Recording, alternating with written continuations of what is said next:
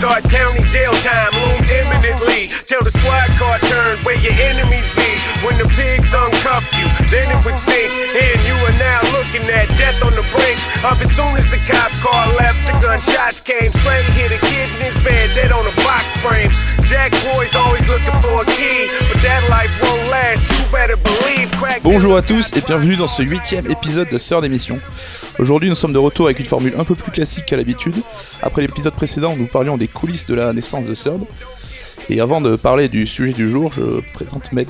Tu me présentes Je te présente parce que les gens n'ont pas encore Bonjour à tous. Ça va bien Med? Ça va, ça va. Un peu fatigué, on revient de Montpellier là. C'est... Euh, on l'a pas déjà dit la dernière fois. La dernière fois, on a dit on allait à Montpellier, et là on revient de Montpellier. Ouais, parce qu'on a enregistré deux podcasts à la suite. Alors aujourd'hui, nous allons nous intéresser à la saga Diablo pour accompagner la sortie de notre livre Diablo, Genèse et Rédemption d'un Titan. Et pour cela, nous avons le plaisir d'accueillir Exerve. Salut Exerve. Salut à tous. Salut Benoît Alors Exerve, donc Benoît Régnier, tu nous fais la gentillesse de nous accompagner aujourd'hui. Oui. Et, et comme d'habitude, on va commencer un petit peu pour raconter un petit peu les coulisses de la création de l'écriture du livre, si tu le veux bien. Eh ben oui, oui, bien sûr. Je suis là pour ça. hein. Moi, on m'a dit, viens, tu dis tout. Voilà. Tu déballes tout. Il faut absolument être transparent. S'il te plaît, livre-toi. Alors, ben, on va surtout euh, surfer un petit peu sur l'avant-propos du livre hein, que tu as écrit et que tu as vraiment orienté sur ce côté euh, genèse du projet, comment ça s'est passé un petit peu, toutes les différentes étapes qui ont conduit à l'écriture du livre. Et comme tu le dis, tout a commencé par un acte manqué. Et euh, on va peut-être d'abord demander à Ahmed de nous raconter. euh, Enfin, c'est toi qui as fait le premier pas à l'époque pour approcher Exerve. Oui, j'avais contacté Benoît bah, dans une logique implacable pour un livre Dark Souls. Euh, À l'époque, t'étais à toulousain.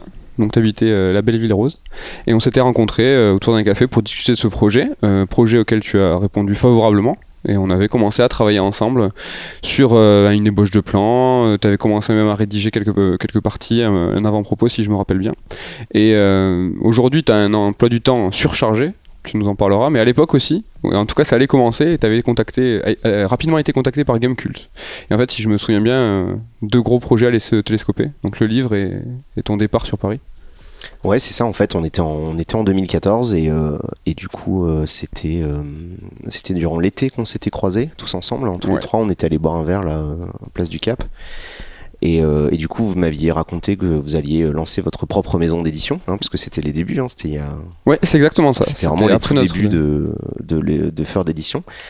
Et donc, vous vouliez commencer un peu fort avec euh, Dark Souls, donc c'était euh, évidemment avec beaucoup de plaisir que vous m'aviez contacté. Moi, j'étais très content, donc euh, j'avais évidemment dit oui, même si je savais pertinemment à l'époque que j'avais pas le niveau pour écrire, vu que c'était pas du tout quelque chose, c'était pas un exercice sur lequel j'étais j'étais prêt.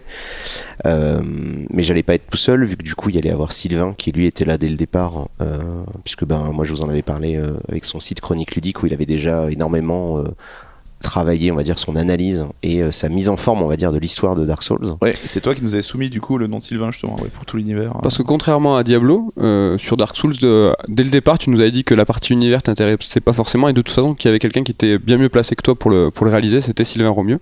Ouais, Et ouais. tu, tu nous- tu nous l'as- tu nous l'avais conseillé. Tout à fait. Bah, de toute façon, moi, à l'époque, sur le livre Diablo, c'est vrai que je pense qu'aujourd'hui, j'aurais une, approche pardon, euh, relativement identique. C'est-à-dire que ce qui m'aurait intéressé, c'est de, faire ce que j'ai fait depuis, euh, depuis 8 ans maintenant, c'est-à-dire de décortiquer les mécaniques de gameplay, d'expliquer de vulgariser le game design du jeu, qui est pour moi sa, première et sa principale force, et qui est euh, bah, du coup à l'origine d'un tout un tas d'influences qu'on a eu autour de Dark Souls. Et bref, donc ça, malheureusement, ça n'a pas pu se faire. Pourquoi? Parce que, et ben, en plus de. C'était vraiment l'époque où moi tout se débloquait. hein. J'ai été, je suis passé sur le, le NES Blog, donc le Speed Game, l'émission euh, de, de speed, euh, de commentaires de speedrun avec Riel Miop et Cœur de Vandal là sur jeuxvideo.com en 2013. Et à partir de là, tout s'est accéléré. C'est-à-dire que j'ai commencé à avoir vraiment beaucoup de gens qui me suivaient, beaucoup de gens qui avaient vu mes vidéos, qui en avaient entendu parler, etc. et qui commençaient à me contacter. En début d'année 2014, avant de rencontrer euh, Yukishiro, donc Thomas Cusso, qui venait juste de récupérer la rédaction de Gamecult, hein, puisque l'ancien rédacteur en chef était parti début 2014, euh, m'avait demandé, m'avait commandé en fait des vidéos guides euh, à- pour la sortie de Dark Souls 2. C'était en mars, avril, je crois, un truc comme ça, 2000, euh, 2014. Et, euh, et du coup, j'avais fait ça avec eux. Et en fait, je devais à l'époque, euh, non pas travailler à demeure avec Gamecult, mais de manière ponctuelle, leur proposer des vidéos sur des grosses sorties de jeux, faire 4-5 vidéos guides euh, pour justement me, me sortir de cette image de Dark Souls et proposer autre chose. Il s'est avéré qu'en fait, eux, ils ont dû se séparer de Dr. Chocapic et il y a Trunks, donc Frédéric Lu, qui lui avait été débauché par Webedia, donc jeuxvideo.com, qui cherchait à lancer une web TV, qui à l'époque s'appelait Gaming Live, c'était pas encore la JVTV. Et les deux sont partis en même temps, euh, donc ça faisait quand même un énorme trou dans la rédac de, de GK. Et Yukish, du coup, euh, pour, pour marquer le coup, il avait décidé de recruter non pas deux personnes pour remplacer deux personnes, mais trois personnes, histoire d'augmenter un peu les, les effectifs et de montrer qu'il n'allait pas abandonner le, le site euh, et que c'est normal, tu vois, c'est la vie normale d'un site, quoi. Au bout d'un certain nombre d'années, il y en a qui partent, il y en a qui changent, c'est tout à fait logique. Et du coup, il m'a proposé ça en septembre. Tu vois, moi j'avais dû signer le contrat avec vous, je crois que c'était fin juillet, début août, un truc du genre Ouais, en plein été. en plein été et genre deux mois après boum il me dit bah écoute euh, viens travailler chez nous euh, etc donc je suis- j'y suis allé Euh, et comme j'explique dans l'avant-propos du bouquin ben même en période où la presse tu vois ça fonctionnait bien dans les années 90 tu refusais pas un poste quoi tu deviens pas enfin, c'est le rêve de sûrement notre génération je pense que les mômes d'aujourd'hui ils sont plus dans le même délire mais nous notre génération tester des jeux c'était un peu le métier de rêve quoi Ah oui, oui, on va pas te dire le contraire, c'est sûr. Les générations d'aujourd'hui veulent être youtubeurs. En fait, tu passais d'un rêve Ouais. d'ancien euh, contemporain. c'est ça, moi j'étais youtubeur, j'étais le rêve de la nouvelle génération et, et du coup je suis allé vers le rêve de l'ancienne génération. Et du coup, bon bah j'y suis allé et, euh, et puis bah entre le déménagement, ça a été un bordel sans nom. Ça a été ultra difficile de s'adapter à la vie parisienne. Je me suis pris euh, de plein fouet euh, les, les horaires parce qu'en plus, bon, 35 heures à Gamecult, c'est mon mardi soir quoi. Donc euh, c'est très, euh, c'est un boulot qui est extrêmement chronophage. Et, euh, puis bah, très rapidement, je crois que c'était courant euh, décembre, quand ça faisait déjà un mois ou deux que j'étais installé là-bas, euh, on a, on a fini par dire, enfin vous, vous aviez aussi vos, im- vos impératifs, on a bien fini par se rendre compte tous que de toute façon j'y arriverai jamais. Mais t'as pas lâché tout de suite, dans le sens où vraiment euh, t'as malgré tout essayé de commencer à rédiger quelques textes et c'était conjugué ton travail chez Gamecult, l'arrivée à Paris, tout ça cumulé qui a, qui a fait que c'était pas pas possible. C'était pas possible. En termes de temps, physiquement, moi je m'en souviens très bien de cette période-là. C'était vraiment très difficile. C'était euh, et puis de toute façon, j'avais plus la tête à Dark Souls. Tu vois, c'est-à-dire que j'avais, j'étais, euh, j'étais dans une nouvelle page de, de ma vie euh, qui est qui déborde d'aventures depuis 8 ans. Mm. Et c'est vrai que j'étais pas du tout dans cette optique de me dire bon, il faut que j'arrive à me concentrer. Donc j'y arrivais de temps en temps à me mettre devant la page, mais euh, mais j'avançais pas. Et euh, de toute façon, en termes de délai, c'était c'était juste pas possible. Quoi. Donc au final. Euh, bah, on a fini par arrêter. Vous, de toute façon, il y avait Damien Méchery qui est arrivé, euh, qui connaissait très bien la série également, et qui a sauvé le projet. Et du coup, bah, c'est devenu euh, Par-delà la mort, le volume 1, euh, qui est sorti un peu plus tard. Quoi. Ouais, c'est ça, en fait, le temps est passé, donc on a publié deux ouvrages sur la série des Souls, donc, dont un volume 2 qui s'intéresse à Bloodborne et, Dark Souls 3, toujours par le duo de Damien et, et Sylvain. Et on s'est recontacté pour ce volume 2, justement pour te proposer une postface. Et je crois que la proposition t'a pas mal plu, histoire de mettre un point final à ce diptyque de livres et un point final à cet acte manqué, essayer de, clore un peu cette page-là. Bah, ce qui s'est passé, c'est que du coup, moi, j'y suis resté, euh, GameCube, j'y suis resté donc de octobre 2014 jusqu'à hum, mai. Euh, si je dis pas de bêtises, euh, 2016, un truc comme ça. Et, euh, et assez rapidement, quand je suis retourné à Strasbourg et que j'étais à nouveau dans ma vie d'indépendant, je me suis euh, laissé convaincre euh, par mon entourage et de me dire bon bah ça vaudrait le coup quand même que je vous écrive pour voir. euh, parce que moi j'étais persuadé que vous faisiez la gueule et que vous vouliez plus jamais entendre parler de moi. Et du coup, c'était Mehdi qui m'avait répondu parce que j'étais en contact avec toi à l'époque. J'avais, euh, j'avais pas trop échangé avec Nico. Euh, et tu m'avais dit, bah non, il y a pas de souci, euh, tout va bien. Euh, bah tiens, justement, on est en train de finaliser le bouquin sur Dark Souls euh, 3 et Bloodborne. Euh, tu pourrais écrire la postface, ça serait trop cool. Et moi, j'ai dit évidemment oui. Tu vois, comme toi, tu disais, ça Oui. permettait de, voilà, on mettait un point final à cette histoire de, on n'a pas pu bosser ensemble sur Dark Souls. Moi, ça me permettait de m'exprimer enfin. Et, euh, et puis, comme je l'ai dit également dans, le- dans l'avant-propos du bouquin sur Diablo. Euh, bah, finalement, c'est quasiment deux ans, on va dire un an et demi chez Gamecult. J'ai euh, j'ai écrit, je sais, enfin, je pense que j'ai dû écrire l'équivalent de trois ou quatre bouquins euh, dans cet espace-là parce qu'on n'arrêtait pas. Et en fait, bah, j'ai euh, j'ai finalement gagné une expérience que j'aurais que je n'avais pas, tu vois, avant.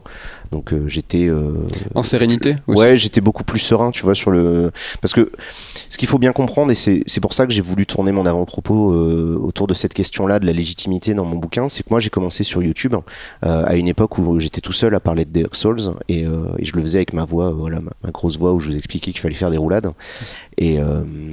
et ça a marché, mais euh, ça a marché, mais j'ai jamais, tu vois, euh, moi je me suis jamais considéré comme légitime en fait dans le monde du boulot, euh, enfin dans le boulot autour du jeu vidéo.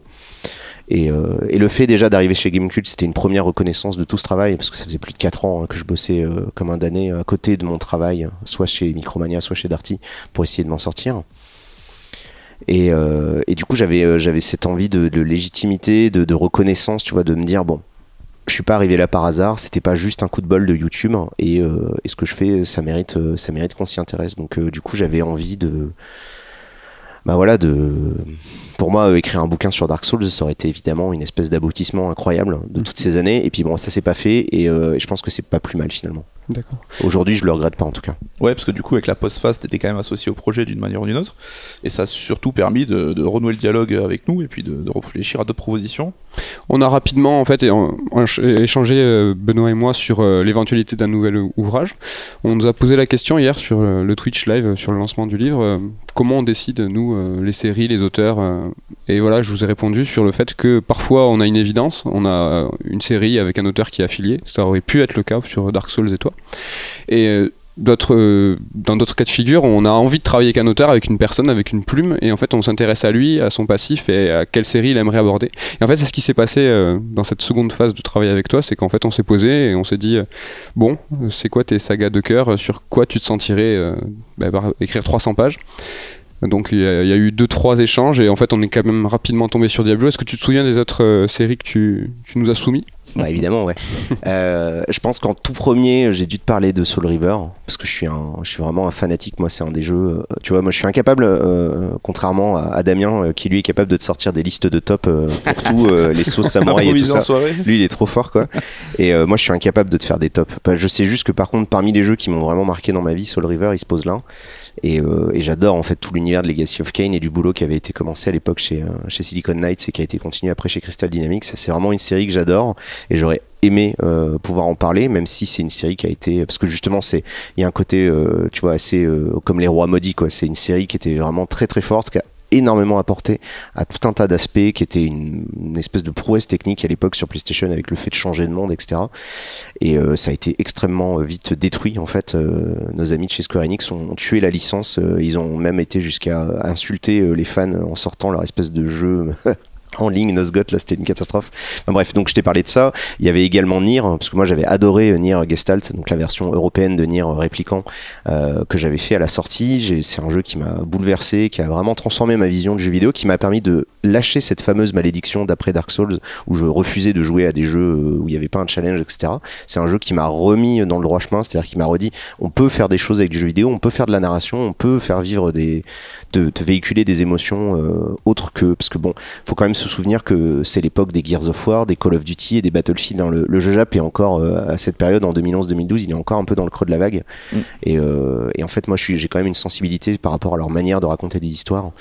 Et du coup, j'avais retrouvé ça. Donc, je t'avais dû te parler de Nier. Nier Automata était pas encore sorti. Et Non. donc, du coup, tu m'as dit non, ça marchera jamais. Euh, Nier Automata, tout le monde s'en bat les couilles. Je sais pas quoi. Au final, bon, bah évidemment, euh, ça a super bien fonctionné. Vous avez réussi en plus à avoir euh, Yoko Taro euh, qui a, lui-même signé la préface de votre bouquin. Mhm. Et en plus, ce qui est cool, et moi, ce que je trouve super avec ce bouquin là de, de Nicolas, c'est que vous avez, vous avez vraiment été le jeu jusqu'au bout à parler de l'univers de l'auteur et pas juste de la série Nier. Et donc, Mhm. je pense que c'était vraiment une très très bonne idée. Mais voilà, donc du coup, bon, évidemment, il n'y a pas de regret, tu vois. C'est-à-dire que je suis pas, je suis pas amer de me dire je l'ai pas fait parce que en plus, je considère que, comme je l'ai déjà dit euh, plein de fois publiquement, Nicolas, il est beaucoup plus calé que moi. Euh, il, a, il a une approche que j'aurais jamais eu autour de Nier avec tout le côté symbolisme et tout. Il a vraiment, il a vraiment été au bout des choses. Donc il n'y a pas de souci. Et on a parlé après évidemment des hack and. Alors parce que moi, je suis fanatique de ces styles de jeux-là. Et c'est vrai qu'on a commencé à parler de Diablo. euh, Bah, bon, je pense que c'était mon troisième choix. C'est ça, Mais- c'était le troisième petit tiré. Mais Mais c'était pas le, défaut, quoi, mais c'était c'était pas le un- premier choix, tu vois, qui m'est venu instantanément. Mais c'est vrai que c'est euh, c'est arrivé assez vite dans la discussion. Et puis bon, bah, ça s'est rapidement euh, devenu une évidence. Je me suis dit, ouais, en même temps, j'ai fait des vidéos sur Pass of Exile, j'ai fait je sais pas combien de, de guides sur ces trucs-là. J'ai des milliers et des milliers d'heures sur la série. Euh, même si je l'ai jamais montré en vidéo, parce que ça fait partie de ces jeux que je garde aussi pour moi. Et, euh, et du coup, bah, voilà, c'est comme ça, je pense qu'on a commencé en mars, c'était en 2017. Ouais, pour nous, c'était très intéressant. Il y avait comme un alignement des planètes dans le sens où on avait une vraie envie d'aller conquérir un public entre guillemets PC, on va dire. Bien que Diablo soit sorti sur euh, console, on y reviendra. Euh, mais on a des livres euh, qui ont été publiés sur Half-Life, Fallout, Skyrim, aussi des, des sagas qui sont sortis sur console, mais qu'on peut affilier à une philosophie PC. Ouais, des licences un peu éloignées de notre univers à nous, enfin de nos goûts perso, Oui. mais qu'on sait qui ont un potentiel et qui méritent aussi largement un bouquin. Donc, euh, Et voilà, Diablo est tombé sous, sous l'évidence et je crois que ça s'est fait très très rapidement. Ouais, euh, je suis parti, euh, je suis parti assez vite. Je crois que dès le premier ou deuxième mail, on s'est dit bah oui, Diablo. J'ai dû t'envoyer une tonne d'idées en disant bah oui, il faut qu'on parle de ci, il faut qu'on parle de mi, il faut que ça aborde tel sujet, tel problème, telle problématique. Et euh, j'ai été très rapidement, euh, bizarrement, autant euh, le projet n'est pas avancé comme je voulais, mais je pense que dès cette partie-là, je crois que dès avril, j'avais quand même globalement une idée assez claire de ce que de qu'allait être le livre au final. Mais c'est vrai que les lecteurs nous demandent souvent un peu les coulisses, comment ça se passe, écrire un livre, quels sont les prérequis, etc. Et c'est marrant parce qu'on je t'entendais en parler hier, c'est tu te dis quand le contrat est signé, quand le projet est acté, tu commences pas à ouvrir une feuille blanche et à rédiger dessus. Quoi il y a tout un travail quand même en amont pour préparer euh, le tout. Ouais, bah moi j'ai vraiment vu ça euh, avec mon, mon œil de, d'ancien, euh, même si je n'ai pas été très resté, je suis pas resté très longtemps à la fac, hein, je me suis arrêté à la licence. J'ai, tout de suite eu cette approche-là, et pareil avec le côté journaliste, où en fait je me suis dit bon bah il faut que je me documente sur le sujet. C'est, je vais parler d'un sujet, il est, il est hors de question que je donne des, des, des approximations ou des demi-vérités, donc il faut absolument que j'ai un tas d'infos. Après j'avais à l'époque, parce que c'est une série qui m'a euh, accompagné tout au long de, depuis mon adolescence, hein, puisque j'ai raconté l'anecdote du fait que Diablo 2 c'était mon cadeau d'anniversaire normalement de mes de mes 14 ans, ça a été celui de mes 15 ans, vu qu'il y avait eu un an de retard. Mais il y a eu littéralement un an de retard. Je, me souviens à l'époque, j'avais, j'avais préco le jeu en 99, je l'ai eu qu'en août 2000, quand il est sorti. Et, euh, et du coup, euh, moi, c'est un jeu qui m'a vraiment accompagné. Et donc, j'avais déjà en fait une idée de ce que je voulais faire par rapport à la vie de ce jeu. Parce que moi, j'ai un rapport que je pense que vous, vous devez le remarquer maintenant que vous avez beaucoup d'auteurs dans votre dans votre roster. Euh, j'ai beaucoup une approche liée à, aux décisions stratégiques et euh, au rapport à l'industrie et, au, et à la société autour du jeu. Tu vois, l'évolution de la société, des technologies, notre usage un peu de ces trucs-là. Tu mets beaucoup en regard l'évolution de ce que tu analyses avec le contexte de l'industrie. Ouais, ouais. Pour moi, c'est indispensable parce que sinon, on comprend pas pourquoi les gens ils vont faire des décisions, pourquoi ils vont prendre telle ou telle décision. Et euh, dès que tu commences à regarder euh, du coup comment euh, où va l'argent et qu'est-ce qui permet d'en générer et etc. En gros, quand tu regardes le jeu vidéo non pas comme on va dire uniquement dans sa dimension culturelle et artistique, mais également comme étant à la base une industrie qui derrière propose des choses intéressantes, mais il y a pour moi, si vous voulez, je suis, revenu à cette idée que, à un moment donné, euh, ça reste un jeu, donc c'est un investissement avec une prise de risque et une envie, une volonté de gagner de l'argent derrière. Ça veut pas dire que c'est négatif, c'est-à-dire que c'est pas sale, tu vois, de vouloir gagner de l'argent. C'est une industrie. Vous, voulez vendre des livres. Moi, j'aimerais bien les vendre aussi. Donc, on est tous dans la même optique. À un moment donné, on a, on a un frigo, etc. Mais eux, euh, derrière, ils ont cette logique-là en permanence. Ils prennent de l'argent qui n'est pas nécessairement leur. Je parle pas des studios indés, mais je parle des gros studios. Ils prennent de l'argent qui est pas leur et ils doivent faire un jeu avec. Donc après, ils vont devoir dans cet espace plein de contraintes, exprimer toute leur créativité artistique. Et c'est ça qui m'a toujours intéressé. Parce que pour moi, la créativité, s'exprime que dans la contrainte. Si on n'a pas, euh, on est libre et du coup, on fait n'importe quoi.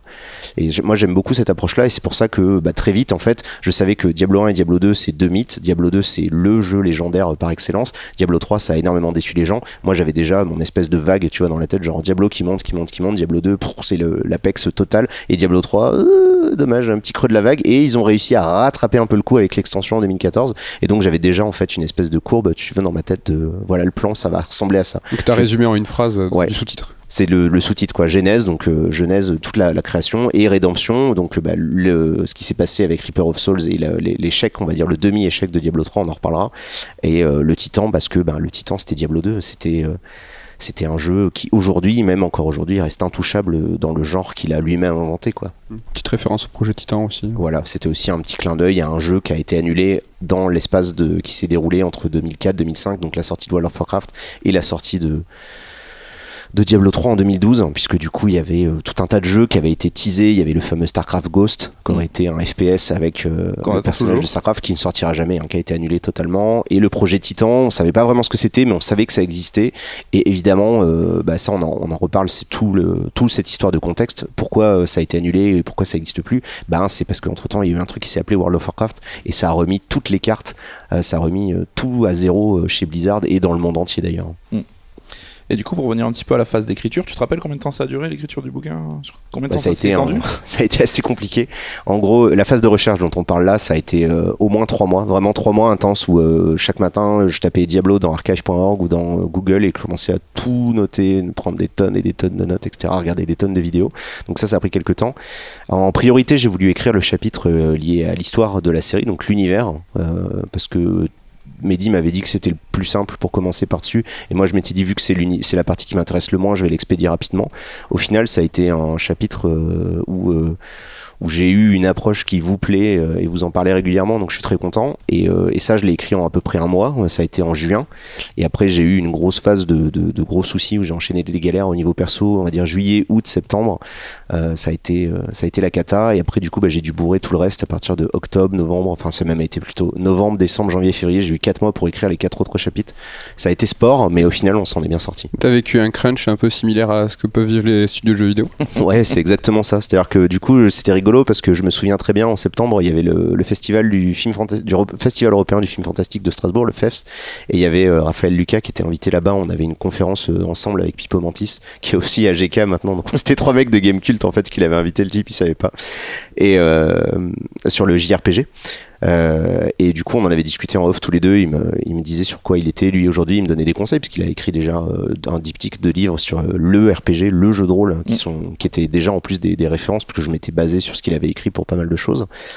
Et, euh, et qui me disait que ce qui serait rigolo, c'est de. euh, c'est rigolo cette approche que j'ai de vouloir vulgariser les choses, parce que quelque part, les mecs de Blizzard, euh, eux aussi, ils aiment bien vulgariser les trucs, tu vois. Et je me suis dit, putain, mais il a tellement raison, ce gars. c'est trop rigolo. Et du coup, après, ça m'a donné, en fait, une énorme euh, piste pour le reste de mon bouquin, euh, que j'avais déjà en moi, hein, parce que j'ai toujours fait des guides et j'ai toujours voulu vulgariser les choses.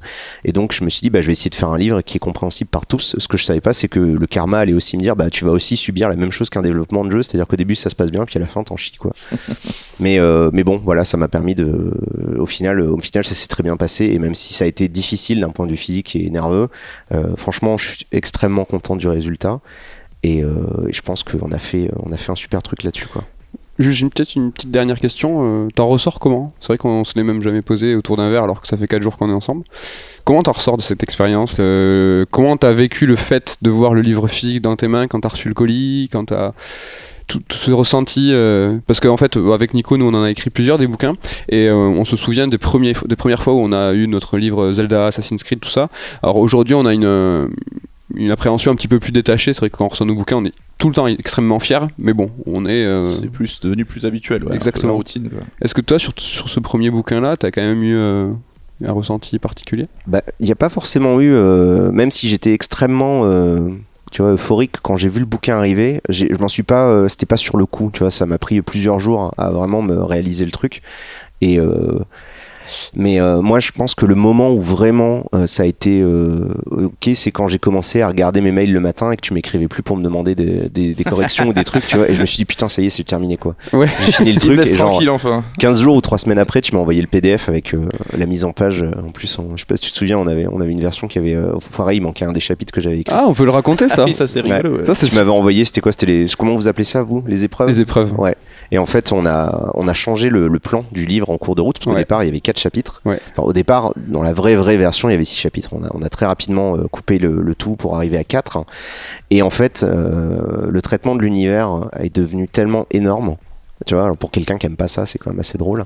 que du coup, j'ai décidé de le diviser en deux chapitres. Un où je racontais l'histoire et je remettais dans le contexte par rapport à la création, et un autre chapitre qui est le troisième chapitre du jeu, euh, du jeu, pff, du, euh, du livre, où, euh, où je fais en fait une analyse de l'esthétique, que ce soit la partie visuelle ou sonore de, de la série. Ouais. Et en fait, Et euh, il manquait celui-là. ce chapitre-là, il faut savoir qu'en fait, on l'a nommé entre nous le chapitre 2.5. Et en fait, ce qui est tout bête, c'est que moi j'ai oublié qu'il s'appelait le 2.5. Donc j'ai envoyé à la maquette le chapitre 2, 3, 4. Et en fait, euh, j'envoie donc euh, tout- il y a toute une phase de correction sur prépa copie, puis, ré- puis, puis épreuve. Et en fait, il y a une dernière validation de l'auteur, c'est-à-dire que l'auteur relit entièrement son livre et dit bon c'est bon j'en suis content vous pouvez l'en- l'envoyer à, à l'impression et en fait il m'a appelé c'était quoi c'était plus de minuit? Ah ouais, il était super tard. Moi, je me suis dit, putain, je dois être en train de le déranger. Ça se trouve, il, tu vois, il est en train de dormir, il est avec sa femme ou j'en sais rien. Mais c'était. je me suis dit, mais c'est pas possible. mais moi J'étais en panique. J'étais en panique. Je me suis dit, ouais. ah, ça- tu vois, j'imaginais le truc, genre stopper les rotatives et tout. oui parce que du coup tu t'es dit merde en fait c'est parti à l'impression bah ouais, parce que je pensais que c'était ça, parce qu'on avait déjà vu ensemble, du genre, ouais, c'est bon, bah j'en suis content, tu vois. Ouais. Parce que j'avais relu un gros chapitre et j'avais dit, bah de toute façon, c'est exactement mes notes, donc y a pas de souci. Et c'est en relisant le truc où en pleine nuit, je me dis, oh merde, il manque tout un truc. il est où Mais Ah, la fait, panique. c'était pas grave du tout Et en fait, c'était pas du tout grave. Bah, que serait un bouclage sans un petit stress de dernière minute oui on a hein. toujours des petites surprises Mais j'ai pas eu, euh, si tu veux, en fait, je pense que j'ai pas encore, euh, je pense que j'ai vraiment euh, pris conscience de tout le boulot que c'était. J'ai eu une grosse phase, tu vois, d'une espèce de, de mix d'émotions super bizarre quand, euh, quand finalement vous l'avez annoncé, en fait. Tu vois, quand vous avez annoncé sur Twitter que ça y est, c'était, tu vois, c'était devenu public, parce que moi j'avais très mal vécu le fait que ça soit un projet caché. Parce que, étant donné que je suis une personne publique, euh, contrairement, tu vois, à d'autres auteurs de, de Ferd, c'est pas du tout, je, sais pas, je les dénigre pas, hein, c'est juste que comme leur boulot ne, ne fait pas qu'ils sont toujours sur la place publique, euh, Non, non, ça change rien, tu vois. constamment, oui. Ouais, voilà, fond, sur- pour T'as un, euh, t'as un cas particulier, il faut dire que nous on annonce assez tardivement les, les livres pour plusieurs raisons, un effet de surprise et différentes problématiques de référencement. Euh, mais toi c'était assez problématique pour toi le fait de, justement qu'on n'annonce pas le livre extrêmement en amont parce que euh, du coup tu es suivi par un grand nombre de personnes et en fait les gens te demandent mais tu fais quoi là? Pourquoi tu Pourquoi twitches tu pas te- pourquoi Bah oui, tu vois, je parlais d'un projet secret, ça faisait plusieurs mois, ça devenait, c'était lourdingue, euh, parce qu'en plus, bah du coup, moi, tant que je, comme ça commence à, ça commençait à me prendre vraiment énormément de temps sur le reste, tu vois, ça grignotait forcément sur les heures de, de stream, de vidéos, de choses comme ça, euh, sachant qu'en plus, moi, de base, je, je parle pas du tout de ma vie privée, donc j'avais complètement euh, caché le fait que je m'étais séparé, que j'avais dû déménager, etc., etc. Donc c'est euh, malheureusement, euh, voilà, c'est comme ça que ça s'est passé. Et euh, et du coup, ouais, je le, je le vivais très mal. Et du coup, de enfin avoir l'info qui, ça y est, c'est officiel, euh, cat is of the bag, tu vois, comme ils disent les Anglais. Ça y est, moi, en fait, c'était vraiment le moment où il y avait la reconnaissance du ça y est, j'ai fait ce boulot, ça y est, c'est terminé. Mm. Et euh, pff, Ça y est on peut en parler. Et ouais, pour ça y est, clore- on peut en parler, Ouais. tu vois. Et C'est pour vrai. clore un peu cette partie un peu making of, c'est vrai qu'on a très euh, récemment, euh, à l'occasion de, de la troisième anniversaire de Sœur, d'annoncer déjà ton prochain livre, euh, Benoît, qui sera sur euh, l'immense série The Witcher. On en Alors, bah, l'immense série, fin, mais ouais, on en reparlera, mais Pas dans sa, dans son nombre d'épisodes, mais euh, Mais au moins, ça, c'était l'idée aussi que tu puisses voilà, en parler au quotidien et puis même peut-être faire les jeux en même temps que t'es devant Ouais. tes viewers, etc. voilà, c'est ça, c'est qu'on l'a annoncé en amont et toi tu m'as, tu m'as avoué et tu m'as fait putain, je suis trop content. bah ouais. Non, parce qu'en plus, enfin, ce qu'il faut savoir, du coup, le, pareil pour le côté coulisses, c'est que j'avais pas terminé d'écrire euh, Diablo. J'étais vraiment sur la fin. J'étais sur la, en fait, le, le chapitre sur le gameplay. Tu m'as demandé de le, le réécrire en partie parce que j'en avais trop fait. Il fallait que je coupe un peu dedans, donc je devais tout réorganiser, restructurer. Et euh, je crois que c'était, je, je pense que ça devait être le 12 ou le 13 février que tu m'as dit, écoute, euh, c'est un peu tôt, mais il faut qu'on en parle. Euh, J'ai un autre projet. Euh, on aimerait bien que tu écrives un autre bouquin sur The Witcher. Tu vois, moi j'avais les traits tirés. J'étais là, j'avais pas dormi depuis 8 ans. J'étais fatigué et tout, et je me suis dit, bah allez, on s'en fout, on y va, c'est pas grave. Je réalisais pas, tu vois, j'ai dit oui. en euh, allez, YOLO. Sans savoir. Mais on en a très vite parlé sur le fait que, par contre, on allait l'annoncer plus tôt et, euh, et ça m'a vachement rassuré parce que du coup, certes, je vais avoir la pression que les gens vont me dire alors ton bouquin, tu vois, tout le temps à chaque fois, j'en sais rien. Alors ton livre, ça y est, tu l'as fini. Bah oui, j'ai appuyé sur le bouton, hop, ça y est, le livre est écrit. automatique.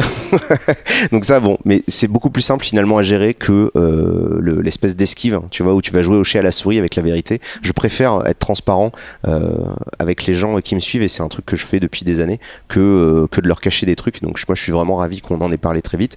Il y a la pression, c'est sûr, mais au moins, elle, est, elle est pas différente parce que de toute façon, je me la serais mise tout seul.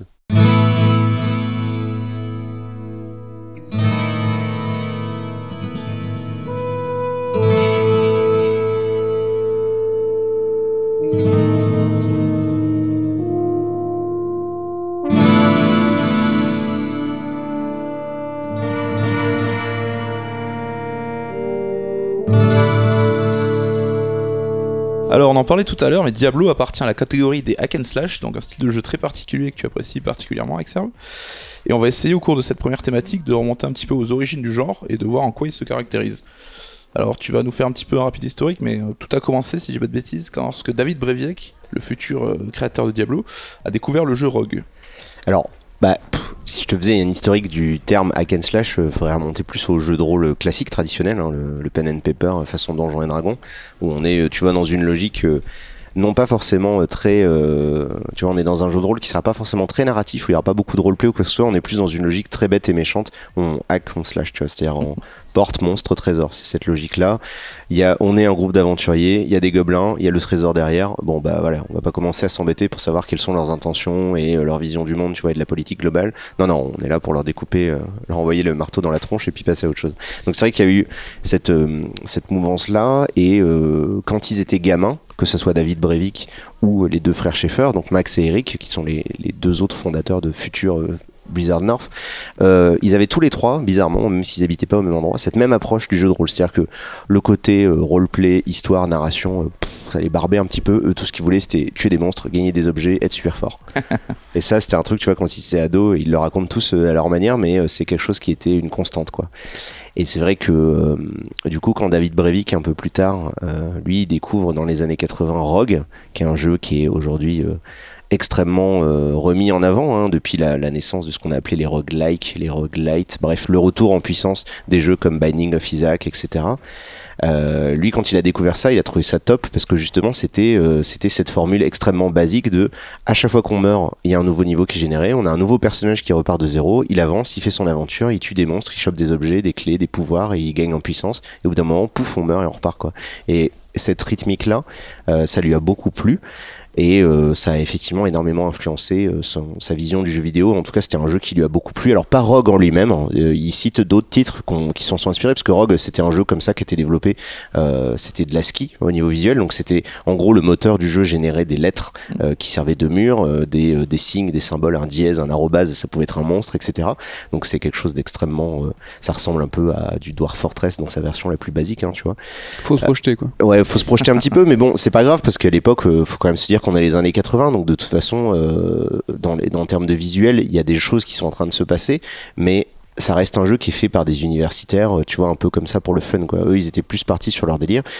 Lui, il a beaucoup joué à un truc qui s'appelait Hangman, euh, qui est basé sur l'univers du Seigneur des Anneaux, Où euh, en gros, ça reste la même formule de roguelike, mais en fait, au lieu de te dire que tu joues un aventure lambda, tu joues peut-être Aragorn ou un autre type et il est à la recherche de tel ou tel trésor, et lui, ça lui plaît bien, tout ça. Ok. Et du coup, Rogue aussi, c'est caractérisé par ce qu'on appelle la génération procédurale. Et c'est vrai que dans le bouquin, tu fais un point là-dessus, parce qu'aujourd'hui, c'est devenu presque un gros mot quand on dit qu'un jeu euh, est généré aléatoirement. Enfin, tu dis que c'est pas question que d'aléatoire, en fait. C'est vraiment une mécanique de gameplay. euh. En fait, c'est une, une, une logique de conception de jeu. C'est-à-dire que dans, dans le mot procédural, il y a une procédure. En fait, euh, je rappelle dans le bouquin, parce que je me suis permis justement ouais, de faire un parallèle. euh, en gros, à chaque fois que j'aborde une notion dans le bouquin qui est un peu, euh, qui peut être un peu obscure ou sujette à confusion, j'essaye de l'expliquer pour des gens qui justement connaissent pas trop l'univers. euh, Mm. Ils savent, euh, enfin, ils découvrent de quoi ça, de quoi ça s'agit, comme on dit. Euh, et du coup, le procédural, en fait, c'est effectivement une méthode de création. Euh, un ordinateur, l'aléatoire, si vous voulez, dans, dans l'informatique, c'est quelque chose qui, dans l'absolu, est plus ou moins impossible. Euh, c'est pas, on peut pas demander, on peut pas demander à un ordinateur de créer quoi que ce soit. Jusqu'à preuve du contraire, les ordinateurs ont aucune conscience d'eux-mêmes euh, et, euh, ne sont pas intelligents. C'est du verra 1 dans- et du 0. on On, verra plus tard. mais pour l'instant, c'est con comme un pied, un, un ordinateur, et c'est bien pour ça qu'on les aime bien parce qu'ils font exactement ce qu'on leur demande. Contrairement, même s'il y a un côté un peu mystique, tu sais, Hmm. Ils dans, l'usage de, de, l'informatique, de on ça sait quand jamais. ils, quand ils domineront le monde et ils Ouais. seront les premiers à venir te voir. Ouais, peut-être, peut-être que ça serait bon. Au pire, si je suis dans les premiers, ça m'a, je verrai, je verrai pas la chute. Non, mais euh, donc un ordinateur peut pas créer quelque chose spontanément. Ça peut pas, on peut pas dire à l'ordinateur, euh, ordinateur euh, fabrique un niveau. Par contre, ce qu'on peut lui dire, c'est regarde, euh, ça c'est un mur, ça c'est un sol, ça c'est une pièce, ça c'est une porte, ça c'est un trésor, ça c'est un couloir, ça c'est tout ce que tu veux. Prends ces trucs là et fabrique un niveau en respectant ces règles. Et les règles, ça va être, je veux une entrée, je veux une sortie, je veux tant de monstres, tant de portes, tant de trésors. Je veux pas de euh, je veux pas de salle qui soit pas reliée à un couloir. Je veux pas de salle où la porte ne peut pas s'ouvrir, où elle s'ouvre sur le vide, etc., etc. Euh, et donc tu vas mettre en place tout un tas de procédures qui vont permettre la création d'un niveau. Et c'est donc ça la génération procédurale. Euh, ce n'est ni plus ni moins que donner des éléments euh, à l'ordinateur et lui va les mélanger en suivant des règles qui sont données par l'être humain et qui va du coup euh, donner quelque chose au final. Mais c'est quand même une création qui revient un petit peu, qui reste quand même un tout petit peu dans une certaine mesure le, le fruit de l'humain. hein. C'est pas l'ordinateur qui fabrique des trucs.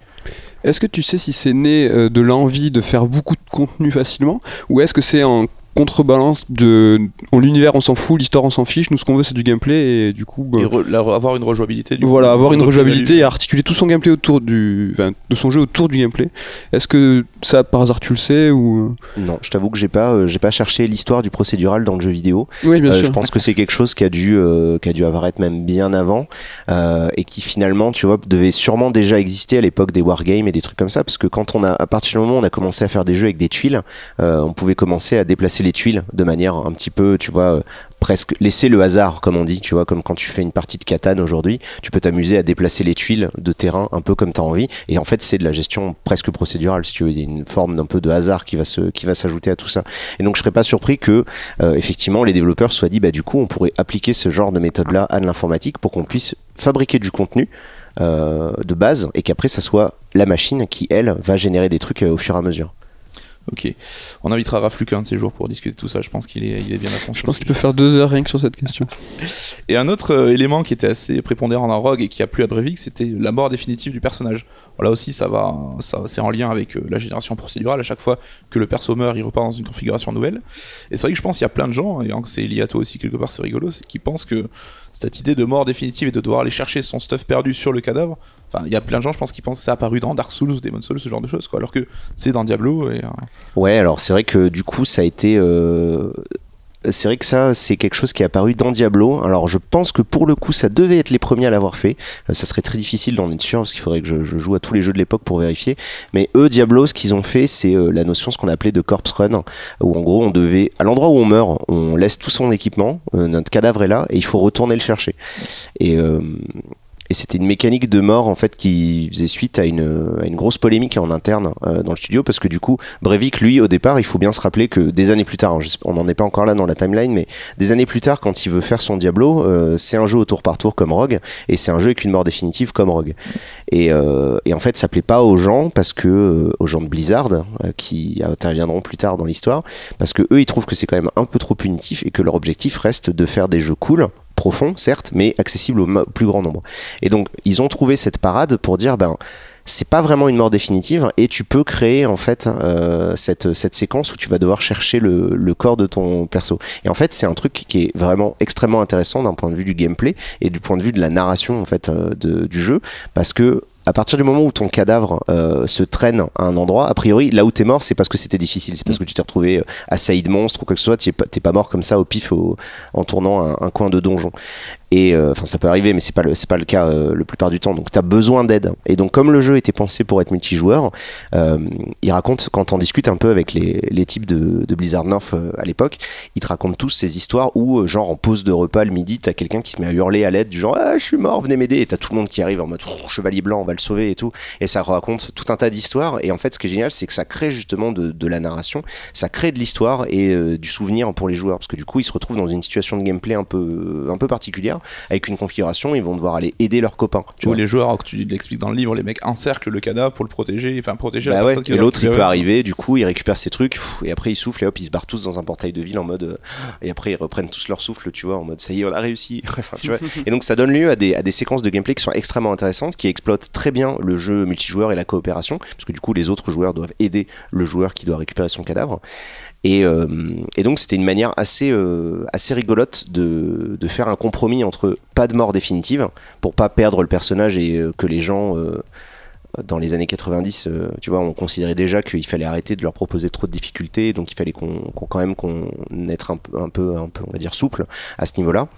Et l'envie de Breivik et de Blizzard North de quand même dire leur jeu, attention, quand on meurt, c'est pas juste vous mourrez, vous repartez c'est reparti quoi. Mm. Donc il y avait quand même cette notion de, de, de stress euh, sur le fait que tu puisses perdre euh, l'équipement de ton personnage. On va accélérer un petit peu parce qu'évidemment le but c'est pas d'être exhaustif sur la création de Diablo parce que vous avez le bouquin pour ça, donc on va pas refaire toute l'histoire dans le détail. Mais ju- le livre. On va juste revenir sur donc euh, bah voilà, comme tu l'as dit, Breivik rencontre les frères Schaeffer pour fonder le studio Condor et qui sera plus tard intégré à Blizzard et qui prendra le nom de Blizzard North donc euh, parce qu'il est situé au nord de la Californie versus le Blizzard de base qui était plutôt au sud. Ouais, c'est des gens extrêmement originaux. hein, tu vois, je veux dire, ils ont euh, la, la créativité chez eux, c'est un- voilà, c'est chevillé au corps quoi. Et donc t'en parlais tout à l'heure, au départ l'idée de Breivik c'est de faire un jeu au tour par tour parce que lui il bloquait sur XCOM en fait. Ouais, il bloquait sur XCOM, puis il bloquait sur Rogue, quoi. Donc, euh, parce que Rogue, euh, chacun se déplace euh, à son tour. Les, les personnages, ils se déplacent pas en- tous en même temps. Et, et à l'époque, Blizzard, ils ont sorti de leur côté un truc qui s'appelle Warcraft, qui est un petit jeu indépendant comme ça, et qui était déjà devenu en l'espace de quelques mois une grosse référence du jeu de stratégie en temps réel. Euh, et du coup, bah, ils disaient bah ouais, mais euh, notre jeu il est en temps réel, donc euh, vous faites un jeu en temps réel. Ça y est, c'est les jeux Blizzard, c'est des jeux en temps réel. C'est comme ça, et c'est pas autrement. Ouais, parce que tu expliques donc que le temps réel était adopté par un vote de l'équipe, ce que j'ai trouvé un petit peu hallucinant, alors que Breivik qui était à la base, du coup, lui, on n'a pas, enfin, on n'a pas jugé son avis prépondérant sur les autres. Et c'est un peu le début, enfin, peut-être pas d'une guéguerre, mais il y a eu toujours une, une opposition entre Blizzard North et Blizzard. Alors, quoi. Ouais, il n'y a pas tant eu une opposition à ce niveau-là, mais c'est vrai que par contre, il y avait, ouais, il y avait deux camps quoi. Dans le, dans chez Blizzard North, il y avait le camp du ouais, oui, il faut faire du temps réel et non, il faut du tour par tour. Et euh, ils expliquent pas exactement comment ça s'est fait, mais en tout cas, le fait est qu'à un moment donné, Breivik s'est dit bon bah écoutez, je vais quand même essayer, et il a fait, euh, il a reprogrammé euh, tous les délais en fait de ses animations, etc. pour que ça soit le, le plus court possible et qu'on ça donne l'impression d'être en temps réel. Et, euh, et quand lui-même il le raconte aujourd'hui, il se dit bah ouais, j'ai pris ma souris, j'avais mon bonhomme là, j'avais un squelette là, j'ai cliqué sur le squelette, le bonhomme il est arrivé, il a donné un coup, il a trouvé ça trop cool et ça a donné naissance. euh, et lui-même le dit hein, que ça a été le tournant de sa carrière, quoi. C'est Juste ces quelques minutes où euh, bah, d'ailleurs, c'est- d'un coup ça y est, pouf, Diablo ça devenait un jeu en temps réel. Ouais, et c'est comme tu dis, c'est quelques minutes qui ont défini même toute la philosophie de à la fois Diablo et même Blizzard dans son ensemble, c'est d'avoir des jeux qui soient simples d'accès, mais avec un gameplay profond à chaque fois. Bah, ça, c'était une idée qu'ils avaient tous en commun. hein. C'était vraiment euh, dès le début, que ce soit les mecs de Blizzard de tout court ou Blizzard North, euh, ils avaient cette envie-là. Mais c'est vrai que par contre, ça a euh, influencé par la suite le, fait que le jeu comme ça soit en temps réel. bah, ça lui a permis d'ouvrir à une autre, un autre public qui n'était pas forcément parce que le jeu au tour par tour, ça reste finalement quelque chose d'assez niche parce que ça demande de la réflexion, etc. Et, et le jeu vidéo reste un divertissement, donc forcément. Le fait de le passer en temps réel, ça l'ouvrait finalement à un public beaucoup plus large que ce qu'il aurait pu être sans ça. Et à première vue, un jeu en temps réel, c'est quelque chose qui est plus fun et c'est quelque chose que tu répètes tout le long du livre. C'est l'envie aussi de ces développeurs de faire quelque chose de fun et accessible. Quoi. Ouais, c'est ça. C'est vraiment, euh, c'est vraiment leur délire à eux. hein. Euh, le, le- le truc de Breivik qu'il explique souvent, c'était de, de faire tester le jeu à sa mère hein, pour voir si ça fonctionnait. Quoi. Tu vois, il appelait ça le mom test. Le bomb test, ouais. Ouais. Ça, mais c'est pas une bêtise, ça c'est en interne, Non, non, ils, avaient- ils appelaient ça c'est comme vraiment, euh, c'est vraiment comme ça. hein. C'était littéralement euh, basé sur le fait que bah, ils montraient le jeu à leurs parents, à leurs proches, tu vois, et s'ils arrivaient à le comprendre, bah, c'était banco. Ça veut dire que c'était compréhensible par tous, quoi. Parce que effectivement. Aujourd'hui, euh, tu vois, on est en 2018, c'est plus facile de dire bah, les jeux vidéo, tout le monde en a, tout le monde a un smartphone et tout. Là, dans les années 90, on est en 95 ou 96, euh, c'est encore extrêmement minoritaire. hein. C'est vraiment, euh, c'est une petite population assez marginalisée euh, qui joue aux jeux vidéo, quoi. Et donc on arrive un petit peu à la, la version finale du jeu qui va définir ce que sera le hack and slash. Et je pense que ça doit être euh, amusant à écouter parce que toutes les caractéristiques qu'on définit du jeu qui a déjà quelques années, bah, on se rend compte qu'aujourd'hui en 2018 il y a énormément de jeux qui reprennent ce canevas là quand même. Alors on décrit depuis tout à l'heure le jeu le plus populaire euh, du moment. Quoi. Ouais, enfin, un les jeux qu'on voit euh, partout sur, sur Steam, etc. Ouais, c'est ça. hein. Bah, c'est un jeu avec beaucoup de répétitions, avec une grosse partie d'aléatoire pour avoir une énorme rejouabilité, avec des tonnes d'objets euh, et de loot et de machin, parce que du coup, ça crée un système de récompense rythmique pour le joueur et qui du coup, il est poussé à y revenir, etc. Et euh, bah, la plupart des jeux aujourd'hui, je pense qu'on en parle dans une autre partie, en fait, on euh, exploite cette euh, logique-là parce que c'est une méthode qui permet bah, à moindre coût d'avoir énormément de contenu. Et du coup, bah, plus tu as de contenu, plus les gens restent, plus les gens restent, plus les gens y dépensent dessous, plus les gens y dépensent dessous, plus tu te mets bien, pour, comme dirait l'autre sur Twitch. nous a marqué ça. Et euh, je voulais revenir vite fait sur l'aspect multi aussi, parce qu'il y a donc la postface du livre qui est, qui est écrite par euh, Judge Hip, c'est ça on dit Hip, hein, pas Hype. Ouais, il dit hip, c'est bien. Et lui dit que bah, il avait joué au jeu à sa sortie parce qu'il avait euh, lu un article dans un magazine, je crois qu'il avait trouvé ça cool et tout, mais qu'il avait laissé tomber. Et c'est quand il a vu un autre article des, des mois plus tard qui parlait de mode multi et qui s'est dit putain faut que je réessaye. Et il dit que c'est là où il a vraiment changé son regard sur Diablo. Et du coup toi c'est quoi? Tu jouais plus en solo ou t'as vraiment adopté le multi aussi hein? T'étais dans le même cas de figure? Alors moi Diablo 1, je n'y ai pas joué euh, sur la version officielle, hein. j'avais une version craquée euh, que j'avais récupérée, je sais plus par quel miracle à l'époque, parce que je me rappelle plus vraiment de, de cette période-là. Mais euh, moi j'ai découvert le, le multi Diablo avec Diablo 2 euh, dans les salles réseau de, des années 2000, où à l'époque moi j'avais pas la DSL à la maison. Et, et du coup bah, j'allais avec les, les copains le mercredi après-midi, le samedi et le dimanche, on allait dans les salles réseau, dans les cybercafés, et on, on s'installait à 3 ou 4, on faisait notre petite partie sur notre petit serveur Battle.net. Tu jouais pas à Counter Strike toi? Non, non, ouais, j'ai jamais été trop euh, counter. C'est vrai que je suis pas. euh, Alors pourtant, bizarrement, tu vois, j'ai beaucoup joué à Unreal Tournament. Euh, j'ai beaucoup joué à Unreal et j'ai beaucoup joué à Quake 3 à Arena. Mais quand CS est arrivé, j'y ai pas. euh, Petite perso, je sais pas, ça m'a pas. En fait, j'aime assez peu. et aujourd'hui, par contre, ça reste en- encore assez vrai. J'aime assez peu les, les environnements réalistes. C'est-à-dire que ça m'intéresse pas de tuer quelqu'un qui ressemble à quelqu'un que je pourrais croiser dans la rue, tu vois. Ça me, ça m'a toujours, ça m'a laissé de marbre, quoi. Tu vois, les Medal of Honor, les trucs comme ça, c'était la grosse période, hein, c'était la grosse tendance du- des jeux de guerre et tout, Battlefield 1942, tout ça. Moi, ça m'a toujours laissé un peu de côté parce que j'étais là, bah non, moi j'aime bien quand c'est euh, un truc qu'on voit pas du tout, tu vois. C'est vraiment complètement fantasy, euh, que ça soit Quake ou Unreal, c'est des trucs soit de la science-fiction, soit une espèce de version étrange, hybride de d'un turfu où euh, les gens c'est des démons et tout ça. Donc quand c'est pas trop réaliste, ça me plaisait bien. Et Diablo, bah, c'est évidemment, tu vois, enfin je veux dire, Diablo 2, c'était complètement ancré dans une espèce de dark fantasy avec des démons, des, des vampires des trucs comme ça. C'était très cool, quoi.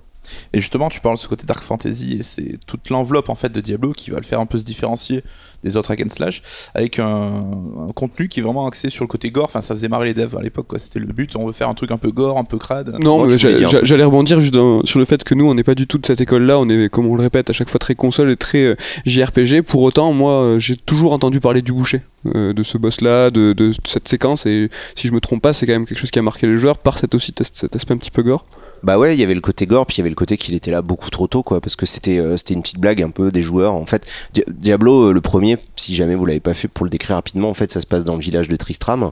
Il y a quelques PNJ qui sont là pour vous vendre des objets, des potions, de la magie, des trucs comme ça. Et puis évidemment, ils vous racontent un peu ce qui s'est passé, parce que ben ils vous disent, bah oui, on, on s'est fait défoncer, euh, le village a été attaqué, etc. Et il y a des souterrains sous l'église, et il faut y aller. Et quand toi, tu t'approches de l'église la première fois, alors c'est pas toujours le cas, mais quand t'as la quête qui s'active, il y a un type, tu vois, qui est à moitié découpé, il est en sang, il est au sol en train et il te dit attention, le boucher va te tuer, etc.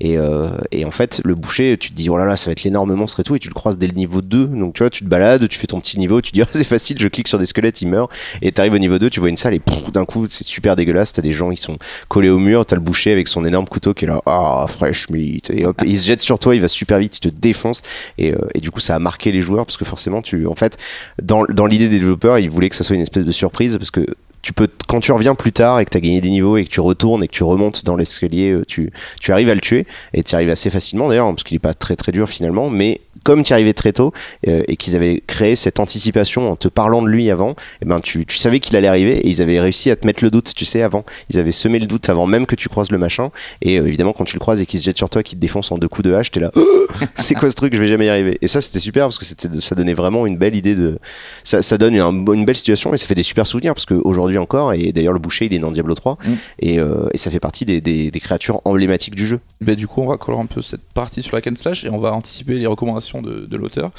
Si aujourd'hui quelqu'un devait se mettre à un and slash et euh, sans mentionner forcément Diablo, tu lui conseillerais quoi comme jeu sans mentionner Diablo? Ouais, Bah, parce parce, que sinon tu que dirais bon- Diablo malgré tout. Bah, hein. Diablo 3, ça reste ultra accessible. hein. Aujourd'hui, surtout avec l'extension, euh, franchement, c'est un jeu très cool pour débuter. hein. Ça, ça y a pas de problème.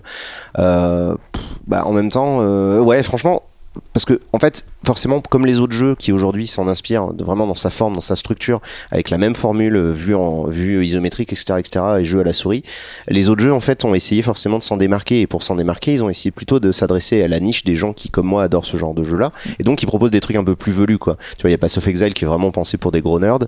Euh, Il y a Grim Dawn qui serait à la rigueur très accessible, euh, qui est fait par un studio qui s'appelle Crate Entertainment, qui est qui pour le coup lui pourrait être très accessible parce qu'en plus il a adopté cette esthétique un peu dark fantasy, euh, un peu crade de Diablo 2 et euh, en contrepoint au côté très coloré de Diablo 3. Donc si je devais en conseiller un qui n'est pas Diablo 3, ouais je dirais Grim Dawn, euh, qui est effectivement euh, très bien pensé pour ça, qui se joue en multi, qui est pas gratuit par contre, mais qui se joue en multi et alors euh, avec les extensions ça dure très longtemps.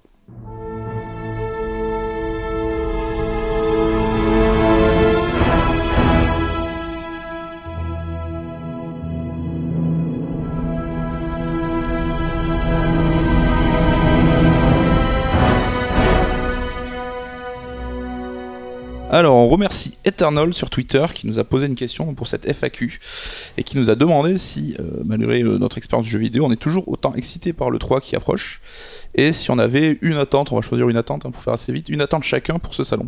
Une seule? Donc, Exer, vas-y, on te laisse commencer. Est-ce que tu es toujours excité par le 3 euh? Alors, euh, pff, excité, non. euh, C'est-à-dire que je suis pas. euh, Enfin, non, parce que du coup, vu que j'ai toujours ce rapport à l'industrie, bon, bah, je sais globalement ce qui va se passer. Euh, par contre, je suis toujours euh, très content à l'idée de voir enfin les trucs se dévoiler parce que c'est toujours rigolo de voir. Tu sais qu'ils préparent tout en coulisses. Et tu te dis, bon, bah, on- maintenant qu'ils ont préparé leur truc, on va enfin le voir, tu vois. C'est comme si t'avais tes gamins, euh, ils sont en train de préparer leur spectacle. Et puis t'attends, et à la fin, ils te disent, ça y est, le spectacle, il est prêt, on va aller le regarder. Et du coup, t'as ce côté, ah, super, ils ont réussi Ils à ont faire leur costume, ils, Ils ont leur petit le costume, ils se sont fait le maquillage à l'arrache et tout, tu vois, tu sais pas à quoi ça va ressembler. Et là, bah, de toute façon, moi, le jeu que j'attends, c'est de voir un petit peu ce que From Software va faire. Euh, parce que j'attends rien, tu vois, d'un Blizzard. Eux, ils ont leur propre salon, donc ça sera Ouais. pas à l'E3. Mais euh, par contre, vu qu'ils ont déjà teasé euh, From Software la- l'arrivée d'un truc où il y avait écrit juste Shadow Die Twice, bah, je pense que d'ici là, on devrait enfin voir à quoi ça ressemble et savoir globalement ce que ça peut être. Et donc, bah, je suis très curieux parce que ça, ça marque forcément une, une espèce de rupture avec ce qu'ils ont fait jusqu'à présent. Et tu paries donc plutôt sur une nouvelle licence qu'un qu'un Tenchu Je par parie sur rien du tout, Est-ce qu'on peut rapidement euh, reparler du fait qu'ils sont sur trois projets actuellement? Un si trois- tu veux. ou vite fait, juste pour. euh, Je sais pas si j'avais le micro sur on. Juste Non, pour non, dire qu'ils sont euh, sur trois projets, dont un qui est encore inconnu. Bah, ils sont sur trois projets parce que euh, du coup quand il a pris la tête de From Software, euh, Hidetaka Miyazaki, il a, il a embauché suffisamment pour créer une troisième équipe et pour pouvoir du coup bosser. Alors historiquement il bossait sur deux jeux en même temps pour que du coup euh, il y ait une espèce de roulement dans les sorties pour éviter de se retrouver euh, le bec dans l'eau quoi. Mm. Et là ils sont passés à trois pour que ça soit encore plus productif parce qu'en plus ils ont ils ont vraiment gagné en notoriété et en, et en valeur énormément. Et donc là oui bah, on sait qu'il y a un projet qui tient énormément à cœur à Miyazaki et qui est un truc auquel on s'attend pas, on sait pas ce à quoi ça va ressembler, il veut pas en parler, il a rien dit, etc. Mais on sait qu'il a un truc sur lequel il veut tout miser, quoi, parce qu'il s'en fout. Comme il, comme il me l'avait expliqué euh, dans une interview, euh, maintenant qu'il est à son poste de patron, ben il peut tout donner. Et puis si ça plante, il se fait virer, mais au moins il aura pas de regret, quoi. Donc il peut, il peut y aller euh, à fond. A priori, il devrait y avoir un Armored Core, Mm. euh, qui est une autre grosse licence de From Software avec des gros robots, euh, qui devrait. euh, Qui avait l'air de se chauffer, non ah bah ouais, moi j'adore, j'adorais ces jeux avant. Alors maintenant qu'en plus il y a Miyazaki dans le studio et qui et qui a complètement transformé la façon dont les jeux Jap sont faits, euh, ben ouais, j'ai carrément envie de voir ce que ça peut donner. Et a priori l'autre, ça serait ce fameux Shadow Die Twice, donc euh, peut-être un retour de Tenchu, peut-être un retour de Shadow Tower, on sait pas trop. A priori pas de Bloodborne 2, enfin j'espère pas parce que ça serait vraiment dommage de faire un Bloodborne 2, mais euh, mais voilà, donc on verra, on verra le 3. Med, Alors- excité par le 3, toi? Ouais, moi je suis super excité par le 3, euh, je suis encore euh, tout, euh, tout frais, j'attends plein de choses. Et comme un gros fanboy, moi j'attends énormément l'événement de Square Enix qui Ouais. là revient avec une. Alors ce sera pas une conférence, ce sera une vidéo à la Nintendo Ouais, à la Direct. Nintendo Direct. ouais. Et je triche, du coup j'attends pas une chose, mais j'attends plusieurs annonces de cette vidéo Square Enix. Donc une confirmation de la date pour Kingdom Hearts 3 et. Je sais même pas si j'ose le dire, une date pour FF7 Remake, mais je sais pas. Je veux dire le premier épisode qui fera suite à une sonde. Ouais, puis j'ai très hâte de savoir dans quoi Noctis va aller jouer maintenant, après Minecraft et Tekken. Et FF16, non, tu penses que c'est pas, pas pour cette année J'ai envie, mais je, je pense que c'est un petit peu trop tôt. J'espère que Noctis n'ira pas euh, dans FF7. Là, je pense que le, le monde va brûler. S'ils font, ça, ça va. intégrer à l'équipe un nouveau perso. Bah, moi, juste rapidement aussi, très excité par le 3. hein. Je crois qu'on est à peu près un mois de l'événement, le jour où on enregistre. Et celui que j'attends et qui, a priori, est déjà quasiment confirmé d'après les premiers leaks, c'est le nouveau Splinter Cell d'Ubisoft. Ça fait un petit moment que la licence. c'est vrai que ça fait un bail, euh, ouais. Ouais. Depuis Conviction, on n'a rien eu. hein. Et euh, moi, j'ai toujours été fan de la série. Blacklist, pardon, le dernier. Ouais, c'était Blacklist. Ouais. Il avait un petit peu teasé avec un personnage, avec un event sur euh, Ghost Recon. Et à voir, comme Ubi maintenant se fait la spécialité de faire des mondes ouverts et tout, est-ce qu'ils vont appliquer cette formule à Splinter Cell?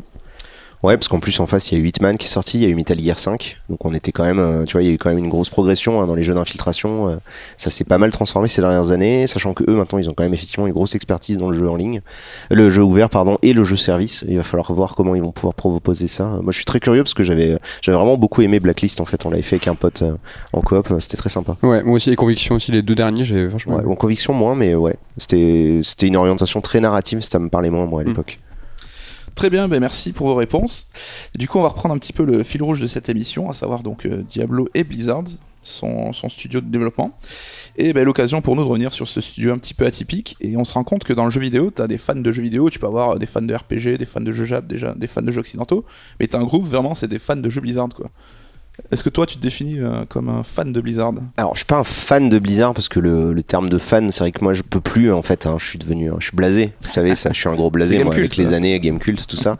Non, mais par contre, j'adore euh, les jeux Blizzard et c'est vrai que quand je regarde un peu mon historique euh, avec le PC, ben les jeux Blizzard ils m'ont accompagné quoi. Warcraft 1 pour moi ça a été une grosse révélation. J'y ai joué avant Dune 2, donc pour moi j'ai découvert la, la stratégie en temps réel avec Warcraft. Starcraft, j'y ai passé tout mon lycée. Euh, Il y a Broad War qui est sorti en 98 ou 99, j'ai passé mais, des années à jouer à Casa. Euh, et après, c'est vrai que bon, j'ai lâché plus récemment parce que du coup, moi, j'ai euh, pas du tout apprécié World of Warcraft. Et euh, par contre, j'ai beaucoup joué à Diablo. Donc ouais, il y a des fans de Blizzard, bien sûr. hein. Bah, de toute façon, ils ont une, gestion Blizzard qui fait que d'eux un studio complètement à part. C'est-à-dire que c'est pas un constructeur, c'est pas Microsoft, Sony, Nintendo ou Sega ou qui vous voulez, mais ils ont quand même très peu de jeux finalement. Ils sortent très peu de jeux, ils les sortent euh, quand ça leur chante. Le One Hit Zone. Le, fameux One Hit Zone, ouais, le fameux euh, quand c'est prêt on le sort et puis pas avant, on s'en fiche, on, s'en fiche si vous attendez deux ans, c'est pas grave. Et euh, Parce qu'ils ont les moyens de se le permettre? alors ils ont les moyens de se le permettre, puis surtout euh, ils ont prouvé que euh, ça valait le coup. Parce que ce qui est très compliqué, c'est évidemment de, de convaincre les gens euh, qui leur donnent l'argent et qui leur disent euh, bon bah les dividendes, euh, mon cher, mon cher Bolloré, euh, ça sera pas cette année, ça sera d'ici deux ans. tu vois, faut leur expliquer à ces multimilliardaires qu'ils vont être un peu peu pas forcément beaucoup plus riches cette année, hein, les pauvres quoi. C'est franchement ça doit être dur. hein. Je pense que je me mets à leur place pendant deux secondes. Et on en parlait aussi pour, euh, pour Diablo, que le créneau un petit peu qui peut définir Blizzard, c'est de, de prendre souvent, on leur reproche souvent de, de prendre des concepts existants et de les simplifier, hein, de les vulgariser, comme on disait. Il y en a qui voient ça comme euh, une critique, mais c'est plutôt quelque chose de positif. Ah ouais, je suis complètement d'accord. C'est-à-dire que moi, c'est vrai que j'ai pas du tout cette approche élitiste du jeu vidéo. Il faut que ça soit un divertissement et un média et une manière de, de transmettre de la culture qui soit le plus universelle possible. Et, euh, et Blizzard fait pas ça aux dépens de la profondeur et du plaisir de jeu. Tu vois, un truc comme World of Warcraft, moi, même si j'ai pas aimé, je suis le premier à reconnaître que ça a été un, un phénomène euh, incroyable euh, et qu'il y a toute une génération qui a grandi, qui a vécu, qui s'est rencontrée, qui s'est mariée, qui a eu des enfants grâce à World of Warcraft, etc. Qui a été un véritable phénomène de société dans le monde entier. Et, euh, et ils ont montré au monde ce que ça pouvait donner l'idée d'un monde ouvert comme ça, euh, complètement en ligne, en permanence connecté, etc., etc. Donc ouais, euh, les, les Américains ils utilisent l'expression dumb down, tu vois, genre de dumb, down, dumb, euh, du- débile et down, genre euh, baisser le niveau, tu vois, Mm. de rendre le truc accessible à tous. Mais ils le font bien, c'est-à-dire qu'ils font pas une espèce de version simpliste. Ils simplifient les choses, mais ça, ça enlève rien à la complexité du truc. Diablo 2, euh, plus de 17 ans plus tard, il y a des gens qui y jouent encore et ils cherchent encore à optimiser des petits trucs euh, parce que les systèmes qu'ils mettent en place, ils sont, euh, ils sont extrêmement riches. Ouais, puis il y a aussi tout un suivi, si j'ai pas de bêtises, les Diablos ont été mis à jour euh, super longtemps après leur sortie, quoi. Ouais, bah ouais, euh, Diablo 2, euh, comme je te dis, la, la dernière mise à jour, elle date de 2017. Le jeu, il est sorti en 2000, quoi. Il y a eu une grosse mise à jour en 2010. Dix ans après, ils se sont dit, tiens, on va peut-être laisser les joueurs ré- réinitialiser tous leurs points de compétences dans leur arbre de talent et pouvoir les réinitialiser. Tu vois, c- cette truc-là, pendant 10 ans, ça a été, ça a été discuté et tout, et c'était pas du tout prévu, quoi. C'est 10 ans après, les mecs, ils reviennent sur leur jeu, ils se disent, ah ouais, tiens, on va faire ça. Alors que le Diablo 3 était en développement à ce moment-là. Mm. Donc, ils auraient pu très bien, euh, comme d'autres studios, dire, bon, bah, on laisse tomber, on passe à autre chose, et, euh, mais ils sont pas dans cette logique-là. C'est vrai que Blizzard, c'est un studio à part, hein, clairement, dans le paysage de- des différents studios. Si tu regardes les euh, Activision, parce que bon, c'est Activision Blizzard, mais Activision en tant que tel, Electronic Arts, Ubisoft, etc., ils ont chacun un petit peu leur style, mais Blizzard a une réputation, une, on va dire une, effectivement, une espèce d'aura d'excellence que les autres n'ont jamais réussi à copier ou atteindre. Ils ont plusieurs éléments, dans, excuse-moi, dans leur ligne éditoriale, c'est-à-dire euh, on vient de parler de la vulgarisation euh, de l'en- de l'ensemble de leur jeu. Ils touchent à plusieurs genres et à chaque fois ils l'ouvrent au plus grand public. Est-ce qu'il y a autre chose qui peut caractériser Blizzard? Est-ce qu'ils ont, je sais pas, une direction artistique euh, colorée, flashy, qui est appliquée à tout à tout leur jeu bah, Avec Diablo, pas vraiment, mais est-ce qu'il y a quelque chose qui, un fil rouge qui, qui, qui, qui peut relier tous les jeux? En fait, si, Diablo a aussi été marqué par le. En fait, il y a eu un gros changement et une espèce de, de prise de, de mise en place d'une certaine cohérence artistique à partir de Warcraft 3, qui a été un énorme succès euh, pour, euh, pour Blizzard et qui, de coup, a instantanément euh, été l'influence majeure de World of Warcraft pour la partie artistique. La partie gameplay de World of Warcraft est beaucoup plus basée sur Diablo 2, d'ailleurs, au passage. Mais la partie artistique, forcément, de World of Warcraft a défini en fait ce qu'on appelle aujourd'hui la patte Blizzard, parce que ça a tellement été joué et marqué la population quand c'est sorti en 2004 qu'aujourd'hui, bah, les jeux Blizzard, tu regardes Hearthstone, forcément, bah, c'est toujours l'univers de Warcraft. Tu regardes Heroes of the Storm, bon, bah, c'est l'univers de tous les jeux Blizzard et euh, ça reprend, on va dire, l'esthétique globale pour qu'il y ait une certaine cohérence de Warcraft 3 et donc des jeux plus récents. Et Overwatch, euh, leur, leur nouvelle licence, plus de 20 ans après, ils créent un nouveau jeu. Euh, ça garde ce côté très coloré avec des personnages avec des gueules très stylisées. Et on n'est pas du tout dans une recherche de l'ultra réalisme comme on pourrait l'être chez Battlefield ou chez Call of Duty ou des choses comme ça. Et ils assument complètement, au contraire, leur, leur volonté de faire de la fantasy euh, dans, le, dans, le sens, euh, dans le sens un peu littéraire du terme. Quoi. Et c'est vrai que cette, euh, comme tu parles d'harmonisation un peu euh, visuelle, on s'en rend compte aujourd'hui. Enfin, il y en a un qui parle maintenant dès qu'il voit une cinématique de jeu Blizzard, il dit ça y est, c'est les nouveaux Pixar du, enfin, c'est Pixar dans le jeu vidéo quoi. Ah bah ça l'a toujours été. Hein. Les, vidéos de Diablo 2 à la sortie, euh, y a, à chaque fois que tu terminais un des actes du jeu, il y avait une cinématique. Euh, Il y a une équipe qui s'occupe des cinématiques depuis depuis le tout début. Ils ont dédié une équipe à la, à ce qu'on appelait la CG, donc le Computer Graphics. On appelait ça les vidéos en CG avant. Donc tout ce qui n'est pas en temps réel qui est développé par à. Et les vidéos de Blizzard ont toujours été, on va dire, à la pointe et ils se sont toujours justement voulu, ils ont toujours voulu maintenir ce niveau d'aller plus loin que les autres. Quand il y a la- la- l'annonce, moi je me souviens de la vidéo de Diablo 2 quand c'est sorti, mais c'était ouf quoi. Le, le niveau de rendu, c'était incroyable. Le, le- tout le passage entre l'acte 1 et l'acte 2 quand tu vas dans le désert et tout, c'était des trucs qu'on n'avait jamais vu à l'époque. Tu vois, enfin je veux dire, un film comme euh, comment ça s'appelait euh, les trucs de l'esprit là de Final Fantasy, c'était pas sorti Ouais. encore. hein. Donc euh, tu vois, le- la CG était encore un truc qu'on utilisait très peu. Matrix, ça venait à peine d'arriver et bon, il- c'était quand même encore assez visible les, les ficelles et les écrans verts, on les voyait un petit peu, tu vois, dans Matrix 2 et 3. Et il y avait peut-être un peu Square ouais, justement qui faisait. un- Et il y avait Square en face qui, hein. euh, qui pouvait éventuellement se tirer la bourre avec leur style visuel. Tu vois, on pense à la scène évidemment de la danse euh, dans Final Fantasy VIII, le bal, Ouais. euh, ou des trucs comme ça, quoi. Et euh, pour sortir du rayon artistique, on- enfin je pense, je sais pas si tu seras d'accord, mais s'il y a bien un studio qu'on peut comparer à Blizzard, c'est Valve, parce que là pour leur côté indépendant, leur côté on a notre propre calendrier, on fait ce qu'on veut, et aussi pour le côté euh, Valve a sa plateforme Steam qui lui permet de contrôler un petit peu la, la distribution du jeu aujourd'hui sur PC, et euh, Un petit peu. un petit peu, euphémisme, et Blizzard lui a sa plateforme euh, Battle.net quoi. Ouais, Battle.net c'est un truc qui a été euh, qui a été très tôt dans la stratégie de Blizzard euh, et d'ailleurs ils l'ont euh, ils l'ont lancé avec Diablo qui était au départ en fait une, une volonté de Blizzard de proposer un, un outil pour pouvoir mettre les joueurs en relation. Parce qu'à l'époque le jeu en ligne on passait par ce qu'on appelait le TCP/IP c'est-à-dire qu'en gros on donnait l'adresse IP du, du joueur euh, en face. C'était lui qui était l'autre ou c'était lui qui était le un des invités et c'est comme ça qu'on se rejoignait. Mais c'est assez compliqué. Donc ce qu'ils se sont dit une logique qui est toute bête c'est de se dire bah plutôt que vu que l'adresse IP elle peut changer à chaque reconnexion on va plutôt associer un compte à un joueur et euh, créer un truc. Alors ça n'a pas été tout de suite comme ça dans le premier Diablo, mais c'est devenu une plateforme au départ qui était là uniquement pour permettre aux gens de jouer entre Battle.net, c'était la partie en ligne de Blizzard, des jeux Blizzard. C'est devenu leur logiciel de vente que beaucoup plus tard. Et si j'ai pas de bêtises, c'était plutôt un projet de Blizzard euh, versus Blizzard North du coup, et qui a été intégré un peu au forceps à la fin, non? Alors le jeu multi a été intégré un peu au forceps parce que les mecs de Blizzard North, ils avaient aucune expertise là-dedans. Et donc dans, durant le développement de Diablo euh, en 95, euh, parce que le jeu est sorti le 31 décembre 96, donc dans fin d'année 95, début 96, ils ont envoyé ce qu'ils ont appelé la, la Strike Team, là, une espèce d'équipe de choc de développeurs Blizzard qui s'est déplacée à Blizzard North. Tu vois, ils ont pris leur petite voiture, ils sont venus s'installer à demeure, arriver, tu vois, en mode pff, on pose les ordis, on pose les machins, et ils ont fait euh, et ils ont ils ont bossé comme ça sur le jeu en multi à fond quoi. Ok, ben on va juste peut-être finir sur euh, deux autres gros jeux Blizzard d'aujourd'hui, hein, Hearthstone, Overwatch. T'es joueur toi de ces deux jeux ou- Alors euh, non. non, non, moi je joue encore à Diablo 3, hein, je suis un peu un, un, un- on va dire, comment dire, un rebelle à ce niveau-là, tu vois, un résistant. Je continue de jouer à Diablo 3 quand il y a des nouvelles saisons, en général, j'y retourne. Je joue à Heroes of the Storm euh, parce que du coup, moi j'aime pas plus que ça les MOBA, Mm. mais leur formule avec Heroes of the Storm, même si c'est pas un jeu qui est extrêmement populaire, elle est, elle est super accessible, comme d'hab. Ouais. Euh, c'est ultra fun, euh, comme d'hab. Tu peux jouer n'importe quel personnage. En plus, tu joues des personnages, tu vois, que j'aime bien. C'est des personnages de Diablo, c'est des personnages euh, de Warcraft que je croise, etc. Et du coup, c'est super cool. Ou des personnages de Starcraft aussi. Et, et donc, je, moi, je joue effectivement pas Overwatch parce que je sais pas viser. je suis trop nul au FPS. J'ai perdu toute la dextérité que je pouvais avoir quand j'étais ado. Et Hearthstone, euh, bah, le souci en fait, c'est que je trouve que c'est un jeu qui demande beaucoup d'investissement euh, si tu veux pas lâcher ta carte bleue trop tôt. Mm. Et euh, j'ai pas le temps tout simplement. Alors que Heroes of Storm, c'est parfait, je peux jouer 20 minutes et hop, je m'amuse. Med Benoît, est-ce que tu prends les paris euh, prochain genre que Blizzard va investir euh, le Battle Royale et ils vont se mettre bien?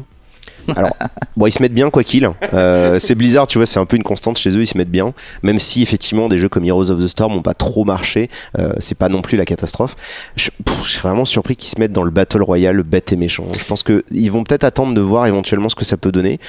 Euh, ils ont déjà, eux, en fait, ils sont à l'origine de beaucoup de tendances. Tu vois, avec Overwatch, c'était vraiment une, une révolution pour Blizzard. Si je peux en parler deux secondes d'Overwatch, Ouais, ouais, vas-y, vas-y. parce que euh, d'habitude, comme tu disais, ils prenaient un genre et ils le synthétisaient.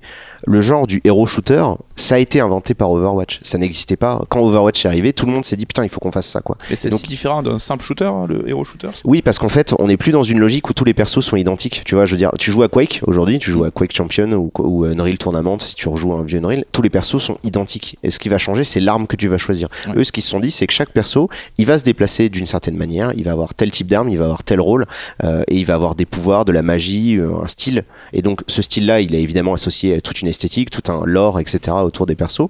Et ça a donné le, le genre du hero shooter. C'est l'équivalent, on va dire, vraiment, je vais, sans, je vais me faire hurler dessus, mais l'idée appliquée au MOBA, c'est-à-dire de prendre un jeu de stratégie, de jouer des personnages extrêmement bien identifiés, chacun avec leurs forces, leurs faiblesses, comme un jeu de rôle, et de garder cette idée de, de combat entre eux. Et le hero shooter, c'est un peu ça, quoi.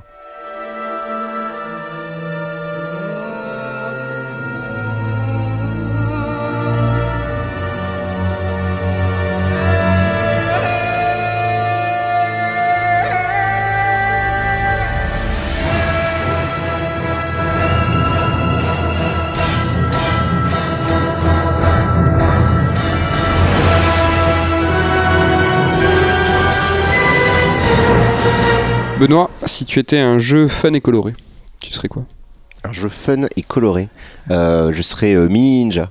Mini Ninja Ouais, tu vois ce que c'est Ouais, je vois rapidement, on peut. C'est les mecs de. Yo Interactive, les types de Hitman qui ont fait ça. C'était une espèce de Ah oui, petit oui, jeu de oui. plateforme aventure où tu jouais trois petits ninjas, euh, façon un peu d'ailleurs, euh, avec chacun leurs petites caractéristiques, un peu façon Lost Viking, un autre jeu de le bizarre. Et euh, ouais, c'est un truc que j'avais surkiffé ce petit jeu quoi. Ouais, parce que bon, Dark Souls, Diablo, tout ça, c'est un peu, euh, un peu bresson, Un peu. Est-ce que euh, les couleurs, tout ça, c'est pas quelque chose. Tu t'en fiches, toi, de, de t'immerger dans un, dans un monde qui est complètement euh, fun, flashy, c'est pas l'univers qui va te. Non, ça me parle moins. Ouais. Tu vois, moi, c'est ce que je dis souvent. Le, le- le livre qui m'a appris à lire, c'est pas Oui Oui ou je sais pas quoi, c'est Gun, le manga. J'ai appris à lire en lisant Gun. Ah oui. Et, euh, et du coup, ça m'a toujours marqué. Tu vois, j'ai vraiment euh, toujours aimé ces trucs un peu crade, destroy. Et euh, moi, ça me parle bien. Tu me mets un univers comme ça. euh, les, les jeux auxquels j'ai le plus joué, c'est souvent des jeux comme ça. hein. Si tu étais un- une spécialité culinaire euh, d'Alsace, Une spécialité culinaire d'Alsace. Ah, je sais pas trop, moi. Euh, en plus, on a des trucs avec des noms euh, que je sais à peine prononcer. Moi, ça fait combien euh, de temps que t'es en Alsace? Ça fait depuis euh, début 2016, donc ça fait ça va faire deux ans là. Et Ouais. t'as fait le tour des spécialités, des restos Ouais, non, il y en euh, a plein, euh, il y a plein de trucs. euh, J'ai découvert plein de trucs, mais c'est mais c'est horrible hein, parce que alors bon, en même temps, je venais de Toulouse, donc bon, tu vois, euh, je veux dire, nous, on noie, on noie notre foie dans le gras de canard. on se défend. euh, ici euh, et là-bas euh, c'est aussi très gras tu vois c'est tout très gras genre la salade ah oui tiens j'adore ça tiens c'est un plat que j'adore leur salade euh, la salade alsacienne c'est de l'emmental que tu coupes en petits euh, tu vois en petits dés avec euh, du cervelas et, euh, et tu rajoutes de l'huile d'olive par dessus et voilà c'est ils appellent ça une salade tu vois ça sera traduit très bien je trouve l'approche culinaire de l'Alsace Ah oui. par contre ils sont très très forts pour tout ce qui est gâteau et tout ils sont intouchables les mecs Benoît, si tu étais un film hollywoodien, tu serais lequel? Qu'est-ce que j'ai bien aimé? En film hollywoodien genre vraiment le Ah ouais, ouais, là faut que ça, faut que ça explose. le gros truc ben Un Michael Bay, un MCU. Je crois que t'es pas très très fan du, déjà du, du MCU, de tout ce Ouais, pff, ouais, je vais, j'y vais. euh, non, mais j'aime bien aller au ciné, mais c'est vrai que je vais vraiment au ciné en dilettante, quoi. Je, pour le coup, je vais vraiment au ciné pour m'éteindre mon cerveau, quoi. Tu vas, c'est quelque chose, ouais, tu, tu vas pas souvent en, en salle. Alors, je vais assez souvent au cinéma euh, parce que maintenant, je me suis pris ma petite carte illimitée, tout le bazar là. Mais, euh, mais j'y vais vraiment pas dans une optique. En fait, le cinéma, c'est un des derniers domaines dans lequel j'ai pas ce regard analytique, critique et blasé que je peux avoir dans le dans le jeu vidéo ou la série euh, ou même la musique. Et du coup, le cinéma pour moi, c'est vraiment resté le truc divertissant où je suis super, je suis ultra bon public en fait. Tu vois, genre je suis allé voir Ready Player One, j'ai trouvé ça cool. Je suis allé voir euh, Marvel, je trouvé ça cool. Thor, euh, Thor Ragnarok, j'ai trouvé ça cool. Et d'ailleurs, tiens, Thor Ragnarok, ouais, je prendrais, euh, je pourrais être celui-là parce que, enfin, je vais pas être celui-là, mais pour le coup, je vais en parler parce que j'avais vraiment trouvé ça super drôle. C'était super décalé, c'était complètement barré euh, par rapport au côté un peu, on se prend trop au sérieux là, on est des super héros Marvel. Là, il m'a fait vraiment rigoler ce film. T'as vraiment un rapport d'appréciation différent en fonction du média, quoi. Et là, Ouais, bien sûr. Ok. Ouais. Ça vous fait pas ça, vous? Moi, je suis pareil que toi pour le ciné. Ouais, c'est un truc que j'ai pas envie d'intellectualiser, que j'ai pas envie de trop cogiter. Enfin, je me pose devant le film et comme toi, j'aime bien. Enfin, Ready Player One, j'ai grave kiffé. Avengers, pareil. donc, euh, Ouais, ouais, bah écoute, je suis content qu'on soit deux parce que c'est vraiment moi le ciné, c'est mon, c'est mon petit truc de, de divertissement pur et dur. Je vais. Oui, je suis sûr que si j'y réfléchissais, je pourrais trouver des défauts et tout, mais en fait, je m'en fous. Moi, je voulais juste passer un bon moment. Il se passe des trucs devant mes yeux, c'est sympa, quoi. Et donc, pour terminer, Benoît, si tu étais un épisode de la série Souls, lequel tu serais? Oh putain. Façon de C'est à demander fois. lequel est ton préféré. Bah ouais, forcément, salaud. Euh... ah, je sais pas. Pff, C'est de la Écoute, écoute, pose, je vais quand euh. même garder, je vais quand même garder Dark Souls 3 parce que même si c'est pas l'épisode le plus apprécié par les fans entre guillemets euh, de la série, moi je trouve que c'est l'épisode euh, qui a réussi à vraiment conclure euh, tout ce qui avait été démarré en 2011. Il y a, il y a un côté boucle, tu vois. Ils se sont pas ratés, quoi. Ils ont ouais, pas- ouais, non, mais j'ai vraiment adoré. hein. Vraiment, c'est un épisode moi, qui m'a marqué. hein. Je trouve qu'il est, euh, il est très très riche. Il a tellement de points. Je- il a les boss, il a mes boss préférés, il a mes musiques préférées, il a certains de mes niveaux préférés. C'est Tu cool vois, que tu répondes Dark Souls 3 parce que je trouve que c'est vraiment honnête comme réponse et je pensais que t'allais dire tu as Demon Souls parce que le côté pincement au cœur, le côté. c'est deux en fait c'est deux jeux que j'adore Mm. mais Demon Souls pas pour les mêmes raisons parce que c'est lui qui a changé ma vie tu vois c'est vraiment lui qui a transformé ma vie et qui fait qu'aujourd'hui je suis en train de vous raconter tout ça mais euh, plus récemment en ayant toute l'expertise que j'ai eue sur la série etc Dark Souls 3 il m'a pas déçu. Il m'a pas déçu. Il est allé au bout des choses. J'ai adoré euh, le finish du jeu la façon dont, euh, dont Miyazaki il traitait l'histoire et il traitait aussi le rapport aux joueurs avec tous ces questionnements qu'il nous avait laissés en suspens depuis, depuis 2011 et je trouvais ça génial comme conclusion. J'ai j'ai trouvé que c'était vraiment l'aboutissement d'une idée tu vois il y avait le côté triptyque et, euh, et ils sont allés au bout de leur délire et moi j'ai trouvé ça cool. J'ai pas vu de redite en fait. J'ai vu un hommage tu vois global à tout ce travail quoi Et Ben aussi, toi qui es ultra fan de la série, du coup, c'est quoi ton préféré? Ah, moi c'est Bloodborne. Bloodborne Mais moi c'est mon top 2 de jeux vidéo de ma vie. C'est-à-dire qu'il y a FF7 et après il y a Bloodborne. ouais non mais c'est vrai que Bloodborne il est fou hein. là tu vois je, je viens juste de finir un guide euh, sur YouTube il est, il est incroyable ce jeu en termes de gameplay en termes d'univers il y a des trucs qui sont complètement fous quoi Et toi t'as essayé lequel Non mais c'est intéressant, t'as Ah, je t'as une approche assez classique de la série. Ouais, alors moi du tout, c'est pas du tout mon délire, euh, clairement. Mais après, je pense que j'ai pas été assez persévérant. Mais j'ai essayé Bloodborne et c'est vrai que j'ai pas passé le premier niveau, quoi. Il faut juste que tu t'y remettes. hein. Parce que ben, moi, à titre très personnel aussi, c'est que j'ai essayé Demon Souls, je suis mort au tuto, j'ai joué 3-4 heures. Et j'ai euh, laissé tomber un mois et demi. Ouais, t'as une réaction rejet Ouais, rejet euh, total. Et j'y suis revenu après, j'y suis revenu avec tes guides. Et ouais, j'ai appris à, j'ai appris à l'aimer avec le temps. Ah, c'est ça, il faudra que, que je me relance dessus. On va aborder le dernier thème de notre épisode aujourd'hui pour parler un petit peu de Diablo 3 et donc expliquer le, le rédemption du sous-titre du livre qu'on commence à aborder tout à l'heure. Alors déjà, il y a eu 12 ans d'attente entre Diablo 2 et 3. Qu'est-ce qui s'est passé Oh, il s'en est passé des choses. bon, rien, euh, ils ont fermé les yeux et hop, boum, 2012. Euh, bah, en gros, donc, euh, Diablo 2, il sort en 2000, un an, enfin en juillet 2000, en, enfin fin juin, début juillet, j'ai plus la date exacte, mais en gros, un an plus tard, pareil, juin-juillet 2001, il y a Lord of Destruction, l'extension de Diablo 2 qui sort. Et à partir de là, les mecs commencent à bosser non pas sur une deuxième extension, mais sur Diablo 3. Les mecs de Blizzard North commencent à bosser sur une version de Diablo 3 qu'ils anticipaient déjà à l'époque comme étant une espèce de MMO. C'est-à-dire qu'on pouvait jouer déjà à plusieurs euh, en multi dans Diablo 2, on pouvait jouer à, à pas mal de joueurs. Il y avait un système de lobby euh, avec le, le- l'idée de Battle.net ouvert, Battle.net fermé, il y avait les royaumes, les trucs comme ça. Et, euh, et donc ils se sont dit qu'ils allaient commencer à partir un peu vers la direction du MMORPG. Et euh, on a eu quelques visuels. Alors des années plus tard, on a eu des visuels qui ont fuité de, de cette pré-version sur laquelle ils travaillaient à l'époque et qui effectivement euh, auraient été euh, pris une caméra légèrement plus éloignée. Et on imagine qu'on aurait pu croiser probablement plus de gens. Donc ils ont commencé à bosser sur ça. Le truc c'est qu'en parallèle, euh, ils bossaient chez Blizzard également sur un autre MMO qui s'appelle World of Warcraft. Pareil, petit jeu indépendant, tout ça. Et et donc c'est pas tant que les deux jeux sont rentrés en conflit, parce que je pense pas du tout qu'il y aurait eu, euh, je pense qu'il y aurait complètement la place pour les deux. C'est juste que Blizzard est devenu tellement gros à cette époque que c'était devenu un peu le, dire une espèce de de poule aux œufs d'or euh, pour pas mal d'investisseurs et euh, la boîte a changé pas mal de fois de main en termes de parce qu'au tout début ça appartenait à un, premier groupe de financeurs mais petit à petit ça a été rajouté coté en bourse etc etc et donc forcément, toute cette instabilité euh, faisait que dans le contexte de l'époque, donc en 2003-2004, euh, les mecs de Blizzard North voyaient ça d'un sale œil, euh, l'arrivée de nouveaux acteurs, de nouveaux financiers, ils avaient peur pour leur indépendance, etc. Et en 2004, euh, les, trois fondateurs de Blizzard North, donc bah, David et, Max et Eric Schaeffer, ainsi que Bill Roper, qui était devenu en fait un, gros, un membre vraiment important de Blizzard North, alors qu'il venait au départ de Blizzard tout court, mais il s'était vraiment lié d'amitié avec ces Ouais, types-là. transfuge qui s'est Ouais, voilà, une espèce de euh, transfuge.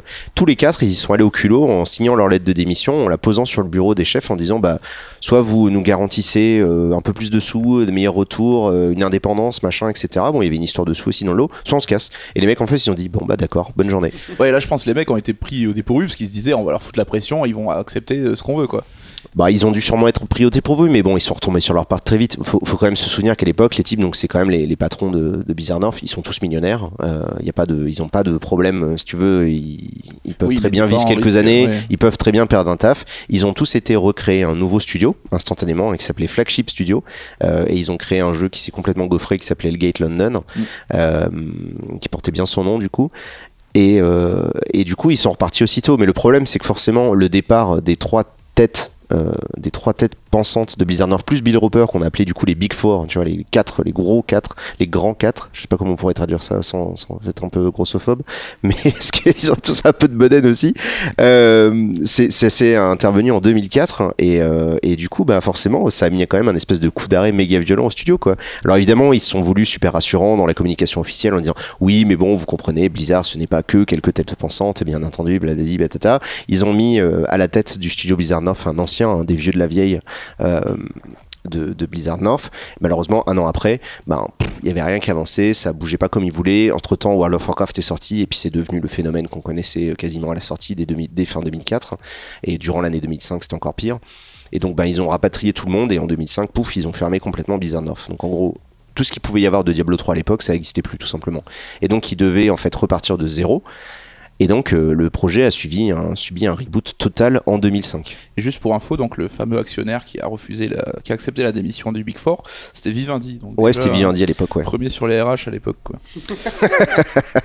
Et en plus, je crois que c'était pas encore le Vivendi de Bolloré. Hein. Je crois pas qu'il était encore à la tête de tout ça, lui. hein. Mais euh, c'était déjà, c'était déjà Vivendi, quoi. Ok, et donc du coup, on a un Diablo 3 qui est rebooté. Et t'en as déjà parlé dans la première partie de l'émission. C'est euh, vraiment la sortie de World of Warcraft qui va, qui va arriver, qui va faire un raz-de-marée euh, gigantesque et qui va changer un peu la façon de réfléchir des huiles qui se disent tiens, un jeu ça peut rapporter de l'argent une fois que c'est sorti et sur le long terme également. Quoi. Bah, je pense, moi c'est comme ça que je l'ai analysé. Euh, C'est vrai que c'est dans mon approche de, de réaction face à l'industrie. Est-ce qui marche Je pense que c'est comme ça qu'ils l'ont pensé aussi. Euh, bah ouais, quand tu te retrouves du jour au lendemain à la tête d'un jeu où euh, tous les mois en fait il y a des news partout dans toute la presse en disant 7 millions d'abonnés, 11 millions d'abonnés, 13 millions d'abonnés, 16 millions d'abonnés, euh, des gens qui filent 15 balles tous les mois sur un jeu, c'est d'une violence sans nom. Enfin, Ah oui, du oui. coup, du jour au lendemain, évidemment que tout le monde se dit bon bah oui, on va attendre la nouvelle extension de Blizzard, de World of Warcraft, et on va l'attendre comme des oufs quoi, parce que forcément euh, pendant 4-5 expansions, le jeu il a continué de marcher, et aujourd'hui on en est à la, je sais plus combien, la Battle for Azeroth qui vient de sortir il y a quelques jours à peine, euh, et il y a re un énorme pic de- d'intérêt pour le jeu quoi. C'était même 15 millions d'abonnés, je crois, au top. euh, Ouais, j'ai plus le chiffre exact, mais Ouais. c'est euh, ça a toujours été un peu euh, litigieux parce que du coup il y avait les vrais abonnés qui donnaient des sous et puis il y avait les Chinois qui euh, jouaient un peu à leur manière à eux avec où ils jouaient à l'heure donc ils n'avaient pas tout à fait le même le même rapport à l'argent euh, puis surtout leur, leur monnaie le, et le, le, le renminbi là qui est pas du tout basé par rapport au dollar donc c'était pas possible de simplement dire il y a 40 millions de gens qui jouent etc. Il n'y a jamais eu de bataille de chiffres à ce niveau-là mais bon ce qui est sûr c'est qu'il y avait des dizaines de- il y a eu plus d'une dizaine de millions de personnes ça fait ouais, ça fait 14 ans qu'ils donnent 15 balles par mois. Donc je vous laisse faire le calcul dans votre tête. Je pense que là, le terme se mettre bien, tu vois, c'est pas mal. Et du coup, cette nouvelle approche de la monétisation de WoW, en quoi ça a influé le développement de Diablo 3 qui se relançait en parallèle euh? Bah, c'est que ça n'a pas influencé que Diablo 3, c'est que ça a influencé euh, l'intégralité de l'industrie. En 2004, c'est la poule aux œufs d'or. Tout le monde, c'est la ruée vers l'or. Tout le monde veut faire des MMORPG. Vous vous souvenez, je sais pas, à l'époque, tout le monde faisait son MMORPG, quoi. Il y a ArenaNet qui arrivait avec Guild Wars, qui était justement fondé, euh, ArenaNet qui était fondé par d'anciens de Blizzard, justement, euh, qui a été un des rares véritables concurrents à World of Warcraft, un jeu que j'adore, si jamais on écrit un livre dessus un jour, tout ça. Mais Mais- gratos, lui, non? C'était pas gratos euh, Le si Guild Wars non c'était tu achetais le jeu mais après tu pouvais jouer gratuitement il n'y Ouais. avait pas d'abonnement donc c'était déjà une première évolution par rapport au, au système habituel de Blizzard mais tout le monde sortait son truc il y avait les City of Heroes il y a eu Eve Online il y a eu EverQuest Conan EverQuest aussi. 2 hein Conan, non, c'est plus tard. ça. Conan, c'est beaucoup plus tard mais pendant des années tout le monde faisait son MMORPG tout le monde arrivait avec l'idée ah on va faire un MMORPG Et tout on le monde s'est cassé les MMORPG. et tout le monde quasiment intégralement s'est cassé les dents euh, sur cette idée là il n'y a jamais eu le fameux WoW Killer tout le monde l'a cherché le, le tueur de World of Warcraft 14 ans plus tard ben, c'est toujours World of Warcraft qui domine quoi parce que euh, pff, ça serait autre chose, ça serait le sujet d'un autre bouquin. mais euh, pour le coup, ça a influencé tout le monde et tout le monde s'est dit ah ouais mais en fait t'as raison, euh, on va pas gagner des sous le jour où on sort le jeu, on va en gagner et en plus on va leur demander des sous tous les mois, trop bien. On en reparlera un peu plus tard avec euh, des jeux un peu plus récents qui ont repris euh, cette idée. Et donc, Quoi, de faire de l'argent? De faire de l'argent sur le long terme. Putain euh, quelle originalité. régulièrement. et donc on se retrouve avec une présentation, la première présentation publique de Diablo 3. Et là, c'est pas le l'unanimité attendue. Et il y a déjà une polémique sur la DA. Du coup, les gens trouvent que c'est trop coloré, quoi. Ouais, c'est ça. Bah, en fait, on est, euh, on est à Paris en 2008. Il y a le World World Invitational qui était le- l'espèce de, de grosse convention, on va dire tournoi de, de jeux Blizzard à l'époque. Et, euh, et du coup, ils présentent ça. Alors, la présentation en elle-même, c'est la liesse totale. hein. Tu vois, le type, il parle, on voit juste quelques flammes, quelques machins. Là, t'as juste un type qui arrive avec sa guitare, il joue les trois premiers accords de Tristram, t'as la salle qui est en feu et tout, t'as tout le monde sur internet qui est en mode Waouh Ça y est, c'est Diablo, ça y est, c'est enfin, on a enfin Diablo 3. Donc, tout le Avant la présentation, avant la vidéo, c'était Ouais. vraiment la folie, on est Ouais, d'accord ouais, là. c'est juste la musique. Non, mais c'est pour ça, les notes de musique ont suffi à faire comprendre à tout le monde ce que c'était, pour vous montrer l'importance de la zik, quoi. Enfin, on en parle beaucoup dans ce magnifique livre euh, sorti chez Fleur d'édition récemment. Euh, et du coup, c'était ouf parce que t'entendais juste ces notes. Tu savais en entendant la guitare que c'était Diablo, quoi. Il n'y avait pas le choix, ça y est, c'était à nouveau Diablo. Ouais, puis on se rappelle, enfin là, c'était pas encore euh, la, la date de sortie. hein, le jeu est sorti bien plus tard, mais il y avait euh, plus de 10 ans d'attente depuis le, le Diablo 2, quoi. Ben, on était à 8 ans, ouais, parce que 8 ans. Diablo 2, c'est 2000. En 2008, on a l'annonce de Diablo 3, et en fait, le jeu, il sort réellement qu'en 2012. Euh, et euh, ouais, donc il y a dès le début, boum, le jeu, il est trop coloré, quoi. Visuellement, ça a vachement changé. Euh, c'est plus du tout euh, le Diablo euh, gothique, etc. Donc ça a commencé à gueuler sur Internet. C'était le début, hein. Euh, ça a l'air bizarre, mais c'est parce qu'aujourd'hui, on vit dans cet environnement toxique, mais euh, à l'époque, c'était encore assez rare de voir comme ça la communauté qui s'élevait en mode levée de bouclier, on va prendre les fourches, euh, Ouais, surtout contre Blizzard, ouais. Ce que j'allais te demander, oui, ça a dû leur faire bizarre, eux, dans le sens où euh, d'habitude euh, tout ce qui touche ça transforme en or et tout est parfait. Et là, il y a une espèce de levée de bouclier, ils ont pas dû comprendre ce qui leur arrivait. Ouais, c'était un, c'était, ça pourrait être vu euh, si on analysait un peu l'histoire de, de Blizzard, c'était clairement un des couacs euh, dans, leur dans leur parcours presque parfait jusqu'à présent. Alors ils ont jamais été parfaits dès le début. Ce qui a fait vraiment la légende de Blizzard, c'était les extensions des jeux. Les jeux étaient vraiment ouf une fois que les extensions étaient sorties. Mais là, ils annoncent leur truc, ils se disent bon, ça fait 8 ans que vous attendez on va vous donner ce que vous voulez enfin. Et euh, bah, tu vois, en fait, finalement, tout le monde n'est pas en liesse, euh, en randonnion, en disant c'est trop bien, merci, euh, merci Maître Blizzard, etc. etc. Alors bon, est-ce que c'est lié à- ou pas à ça? Un mois plus tard, après l'annonce, le directeur artistique du jeu fuite, il disparaît des crédits et on est obligé de prendre quelqu'un d'autre à sa place.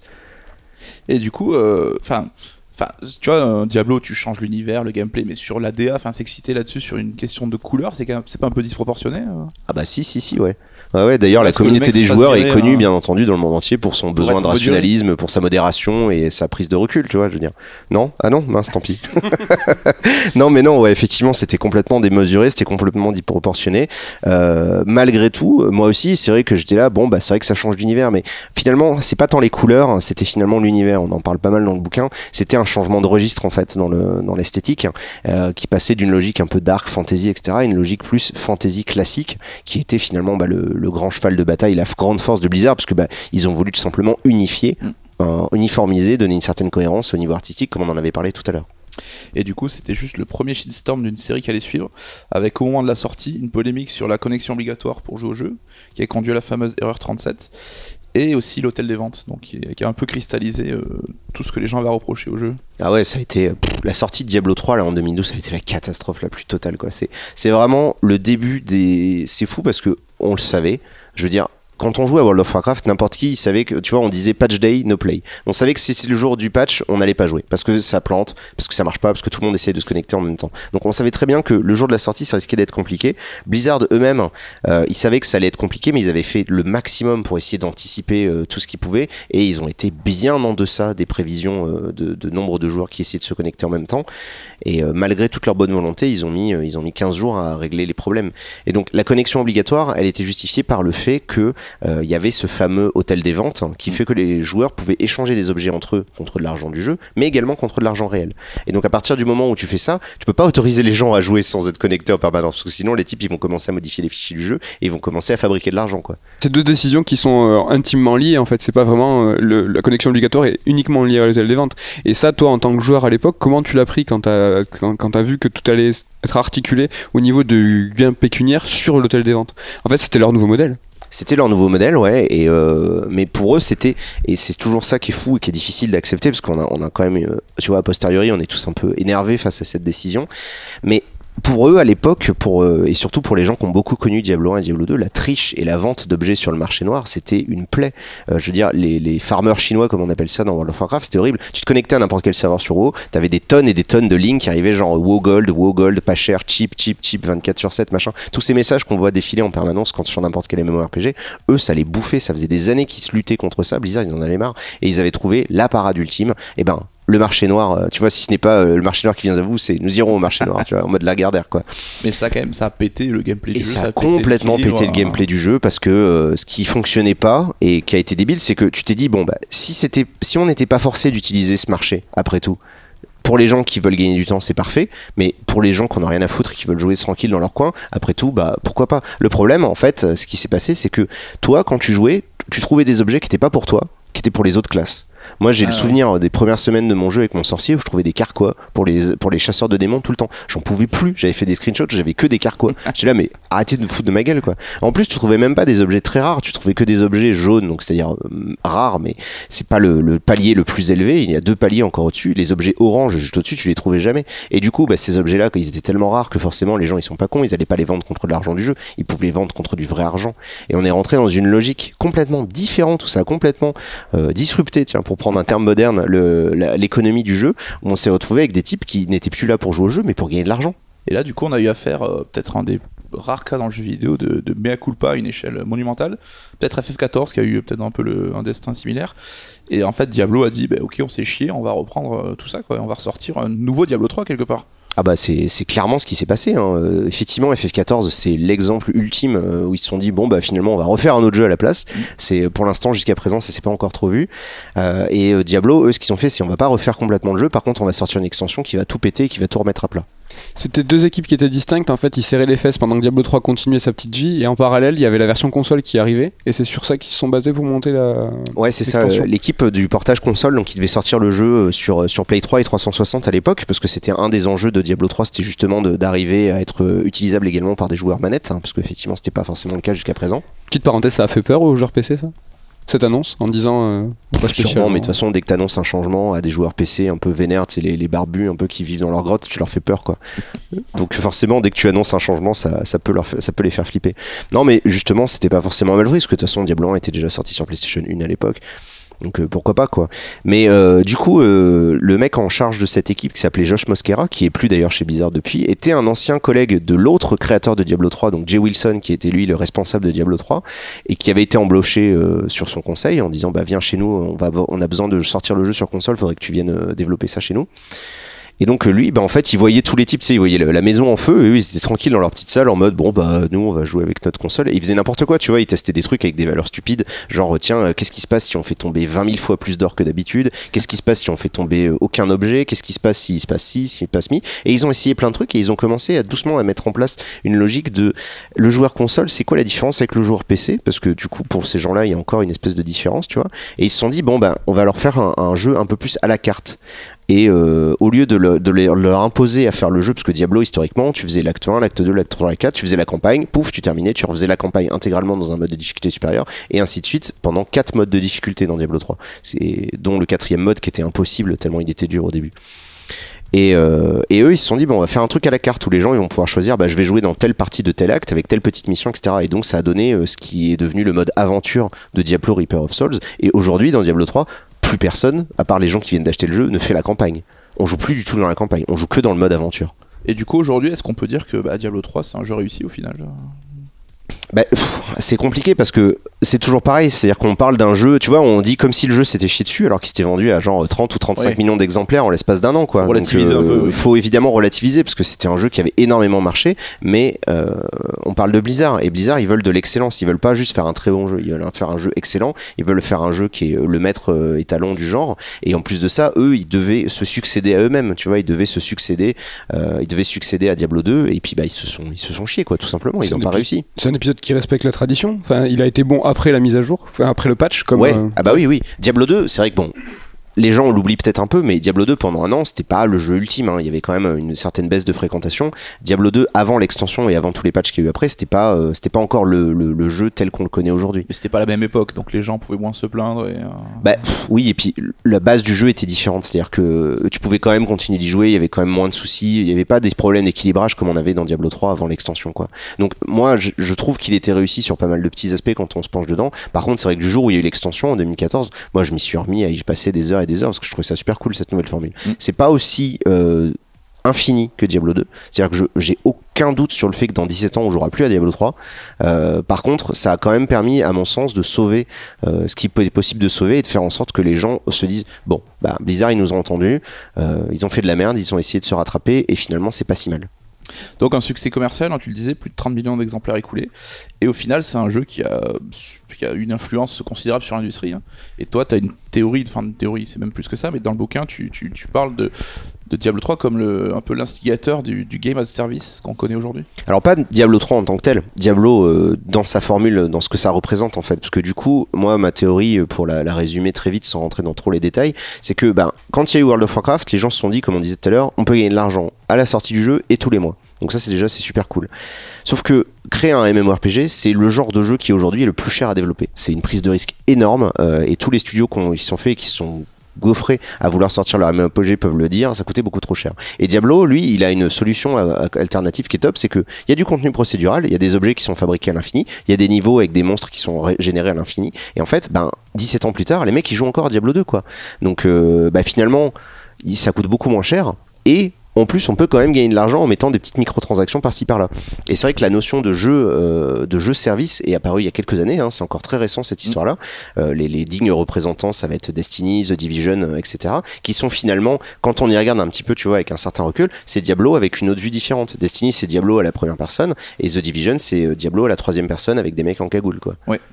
Et même tout bêtement, dans le côté aussi code couleur du loot, enfin, on a terminé God of War avec Med il y a pas longtemps avec euh, l'appareil, t'as le loot euh, qui est classé par couleur selon la rareté dans Assassin's Origins aussi, enfin c'est devenu la norme aujourd'hui. Ah bah de toute façon, euh, si on commençait à regarder tout ce que Diablo a imposé, qui sont aujourd'hui des trucs tellement évidents qu'on n'y fait même plus gaffe, le fait, si vous croisez quelqu'un dans la rue qui a un point d'exclamation ou un point d'interrogation au-dessus de la tête, vous savez que cette personne-là vous parlez quoi. Bah c'est dans Diablo 2. Avant ça n'existait pas.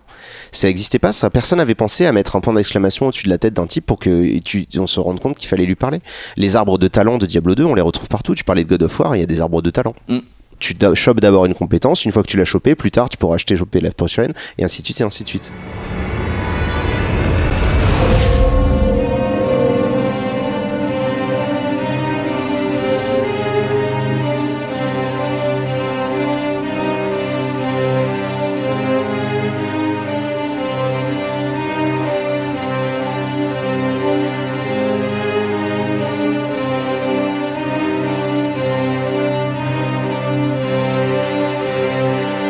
Arrive dans la dernière partie de cette émission avec euh, la rubrique habituelle, donc les recommandations de l'auteur. Donc Exerve, on, on va te poser la question, fan, fan de Diablo, est-ce que tu aurais quelque chose à conseiller aux lecteurs s'ils veulent pousser un peu le délire plus loin, que ce soit dans n'importe quel média que ce soit Ben, comme je disais tout à l'heure, euh, si vous débutez, c'est vrai qu'il y a pas mal de, petits jeux euh, qui sont dans, dans les jeux qui sont vraiment dans le même style. hein. Euh, Aujourd'hui, un truc comme Grim Dawn, moi, c'est un jeu qui m'a vraiment beaucoup plu. J'y ai passé énormément de temps, donc celui-là, je le recommande vraiment chaudement. Si vous trouvez Diablo 2 trop facile et que après des milliers et des milliers d'heures vous vous ennuyez, bah, vous pouvez aller jouer à Pass of Exile, qui lui pour le coup un jeu qui est gratuit, qui est sorti en 2013, donc juste après le, petit flop de Diablo 3 euh, premier du nom, enfin première version et qui lui est extrêmement complexe. C'est fait par des Néo-Zélandais, c'est ultra velu. euh, euh, ils reprennent le sphérié de FF10 et le système de matériel de FF7, mais ils l'ont poussé à l'extrême. Euh, et du coup, c'est un jeu qui est vraiment pensé pour les nerds. Et ça, bah, si jamais vous vous ennuyez, je vous dis, faut, faut l'essayer. Par contre, c'est vrai que si vous voulez des trucs plus simples, bah, en fait, redonnez sa chance à Diablo 3 et prenez-le sur console. Parce que alors moi, je préfère de loin jouer à Diablo 3 sur console que sur PC aujourd'hui. Tu vois, ils ont réussi à tellement adapter le système de jeu, le rythmique et tout, que à la manette posée, parce qu'on peut jouer à fait à deux sur le même écran, Mm. c'est génial. D'y jouer avec un pote, tu vois, ta compagne ou ton compagnon euh, sur, sur un canapé à deux devant la même télé ou même tes enfants, c'est super cool. Et, euh, et donc, euh, bah, du coup, ma recommandation, ça serait de redonner sa chance à Diablo 3, euh, parce que vraiment, aujourd'hui, ça vaut vraiment le coup, quoi. Mais c'est vrai qu'on connaît des couples hein, qui jouent à Diablo ensemble, même qui sont pas forcément joueurs, et Ouais, qui carrément. passent des heures et des heures dessus. euh. Bah oui, parce que ça reste simple. Donc même si tu as une personne, tu vis avec une personne qui est néophyte, hein, que ce soit un homme ou une femme qui est plutôt néophyte euh, dans le jeu vidéo, bah en fait Diablo c'est un truc qui est super accessible. Tu arrives, tu cliques et à la manette en plus c'est assez simple parce que tu te déplaces. Ce qui est, tu vois, il y a, y, a, y a- y des tonnes de choses. Tu vois, j'en ai pas plus parlé que ça, mais euh, si je devais faire une espèce d'appendice au bouquin, on pourrait expliquer pourquoi la version console elle est ouf. et, euh, et ça marche très très bien en fait. Diablo ça marche très très bien la console. Tu vois, j'étais le premier à en douter en me disant, non, non, je, PC, c'est pas possible, la souris. Et en fait non, euh, au final ça marche très très bien. Et, et j'ai vraiment adoré y rejouer sur console. Donc il y a ça. Sinon, bah là, moi en ce moment, je suis en train de, je suis tombé il y a peu de temps euh, dans un jeu qui s'appelle Warframe, euh, qui est développé par les anciens justement qui avaient fait Unreal, Unreal Tournament il y a très longtemps. Et c'est exactement Diablo. Euh, c'est littéralement tout ce que pourrait être Destiny si c'était un bon jeu. Et, euh, et c'est ouf. C'est vraiment là, je suis reparti pour des centaines et des centaines d'heures parce qu'ils ils ont, ils ont tout compris à ce qui se faisait dans Diablo et ils sont en train d'appliquer exactement les mêmes recettes et ça marche super bien. Bah, merci pour cette recommandation, et du coup voilà, on a fait un petit peu le tour de, de tout ce qu'on pouvait dire sur Diablo. Alors évidemment, l'émission c'est un peu pour présenter certains aspects du bouquin, mais on vous conseille évidemment de vous ouvrir sur le livre. Il y a plus de 300 pages, Med, si je Plus de 300 pages, quelle belle transition vers le segment promo. donc oui, le- on vient de sortir le livre sur Diablo qui est dispo depuis euh, hier à 17h, donc là vous écouterez, euh, donc ça fait quelques jours. Si vous écoutez le, le podcast, sachez qu'il y a peu encore de version first print, donc euh, s'il en reste à le moment où euh, de l'écoute, dépêchez-vous. Ah, je pense que ce sera trop tard parce qu'on a déjà un sort d'émission à caler. Ah oui, c'est vrai, on a un euh, autre sort d'émission. Mais c'est foutu, vous, vous avez, vous avez le seum, Voilà, Ah bah, il y en aura plus. vous êtes deg. vous êtes deg. Parce que vous Par allez contre, si vous- habitez à Strasbourg et que vous avez acheté le bouquin, euh, vous me dites, je viendrai vous le dédicacer. Ah, c'est trop cool. Et bah, du coup, Exerve, ceux qui apprécient ton travail en général et le bouquin en particulier, où est-ce qu'on peut te retrouver aujourd'hui si on veut avoir de tes news? Comment ça se passe? Et ben euh, sur internet euh, principalement parce que en vrai euh, je suis assez euh, timide et j'aime pas forcément euh, trop rencontrer les gens. hein. Je me suis un peu fait violence euh, à venir euh, au salon. J'ai pas trop l'habitude. Mais sinon bah du coup euh, moi je continue régulièrement à faire des chroniques sur Gamecult. hein. Tous les tous les lundis je fais une émission qui s'appelle le Point GK. C'est une petite vidéo de 3 minutes où je présente un jeu à venir, un jeu indé ou un gros jeu pour pour donner des infos factuelles sur ce jeu-là. Je fais également deux chroniques mensuelles, une sur les fangames et une revue de presse où tout ce que je lis, tout ce que j'écoute, tout ce que je regarde, tout ce que je consomme en fait de contenu un peu poussé, un peu de fond sur le jeu vidéo, j'en fais une synthèse et je le recommande au lecteur. Donc ça c'est la première chose chez Gamecube. Bon, je suis toujours sur YouTube, même si aujourd'hui c'est plutôt le, là où je dépose mes VOD de Twitch, puisque je stream aujourd'hui. hein, c'est devenu un, un- un exercice que je fais beaucoup plus régulièrement. Donc c'est twitch.tv slash exerve si les gens veulent me suivre. Ça sera avec plaisir. On- je réponds. Il y a, il y a un truc d'interaction avec le live que, que j'adore en fait. Mm. où je suis en train de streamer et on peut lire les questions des gens et on leur on discute. On passe des très bons moments.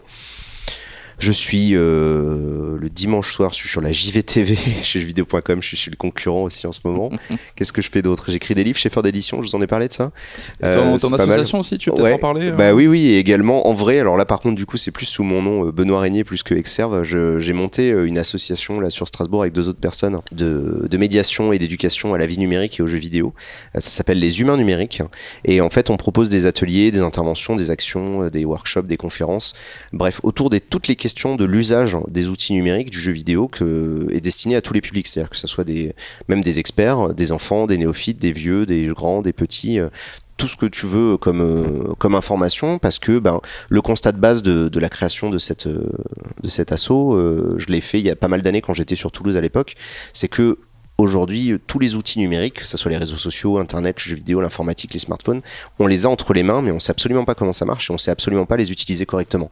C'est-à-dire qu'on n'en a pas un usage très raisonné, on est surpris quand on nous dévoile au petit matin que oh là là Facebook en fait ils ont vendu nos données depuis longtemps, les méchants On est- oh là là, on savait pas en fait. C'est pour ça que tout était gratuit. et, euh, et du coup, tu te dis, bah, c'est bizarre parce que c'est dommage. En fait, on est en train de sacrifier deux générations. Euh, les gens qui sont nés avant tout ça et qui ont bien du mal à prendre le pas.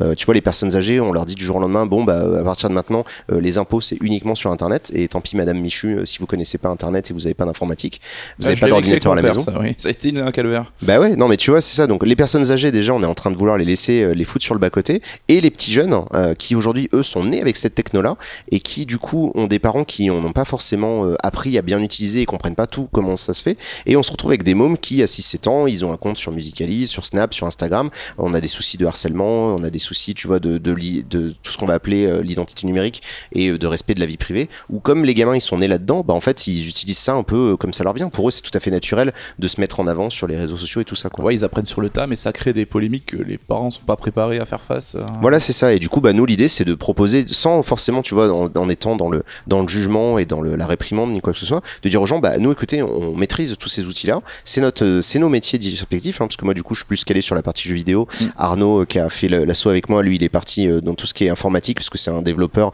et un entrepreneur depuis plus de 10 ans. Et Estelle, la, la dernière, notre troisième membre, elle, elle est prof de cinéma à la fac de Strasbourg. Elle a une approche beaucoup plus académique et théorique de tous ces, de tous ces aspects-là. Et tous les trois, on propose du coup euh, ces ateliers. Et écoute, ben, je touche du cuir, mais j'espère que ça fonctionnera euh, et que ça pourrait être euh, quelque chose qui va se développer parce que je pense qu'on en a besoin et que pas mal de gens seraient, seraient contents de, de se former un peu sur tous ces sujets-là. Quoi. Ouais, ben un chouette projet en tout cas. Mm. Mais du coup, on va quand même te retrouver chez Sœur d'édition un Ouais. peu plus tard. En euh, parallèle de tous ces projets, En euh, plus. T'es- déjà embarqué dans une folle aventure. euh, Euh, Sur un jeu en On en a déjà parlé un petit peu. On en a parlé un petit peu sur euh, ben, un livre The Witcher. Ouais. Et je pense que c'est le bon moment pour euh, bah, déjà dévoiler euh, quelques, quelques informations un peu croustillantes euh, du fait que ben, on- normalement on devrait être en contact avec le studio.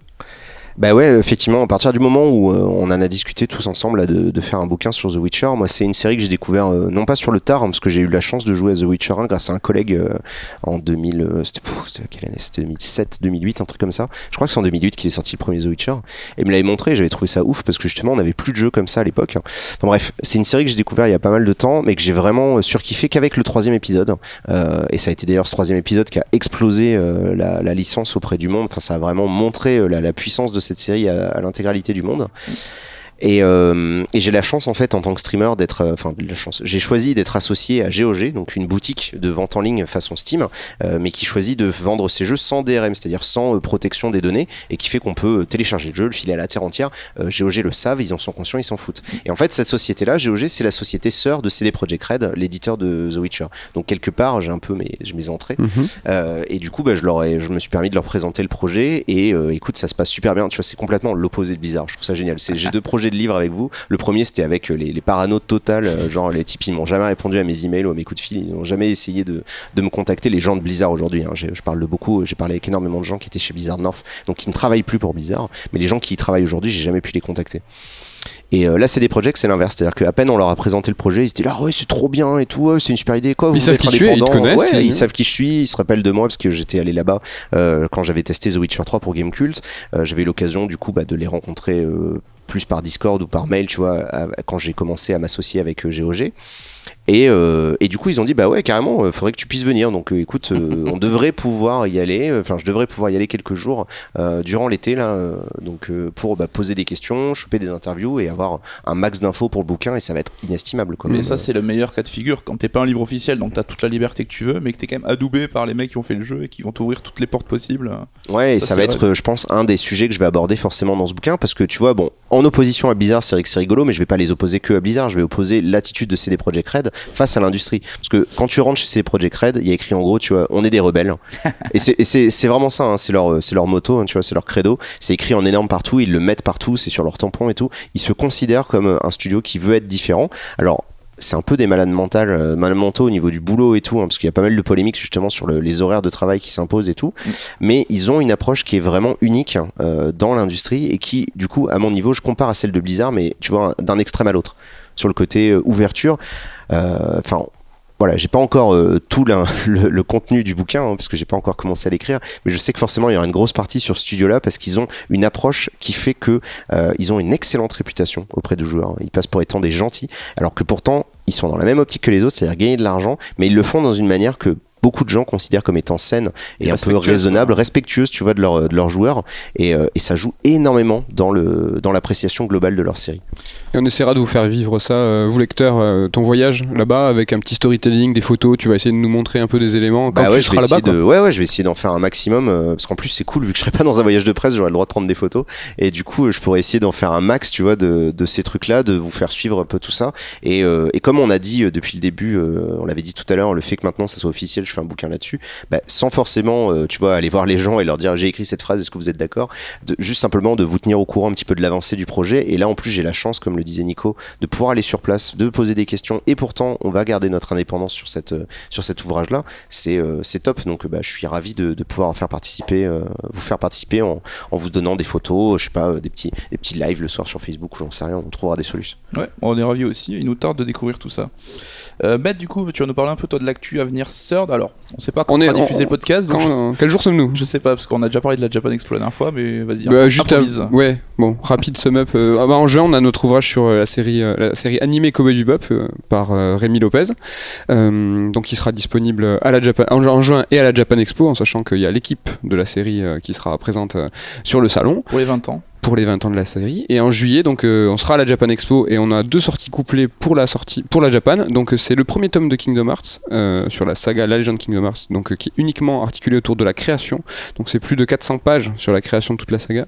Et on a un second bouquin lui qui est du label Force euh, sur Miyazaki l'œuvre de, de Miyazaki. Donc uniquement euh, ses Les films à lui films pas sur le- l'ensemble du studio Et voilà, donc on vous parlera un petit peu tous les détails sur les, les auteurs en dédicace qui seront là, présents sur le salon. Oui, il va y avoir pas mal d'events, pas mal de, de- de rencontres. Donc euh, Benoît sera là, euh, d'autres auteurs seront là, des illustrateurs seront là. euh, certains grands illustrateurs qui ont fait certaines de, de nos couvertures seront présents sur le stand pour des, des créneaux euh, précis et assez ramassés pour, pour faire des petits dessins et des petits gris-gris. Ouais, et à savoir que pour la rentrée, on vous proposera une petite surprise au niveau des sorties de bouquins, mais on n'en dit pas plus pour l'instant, on verra ça plus tard.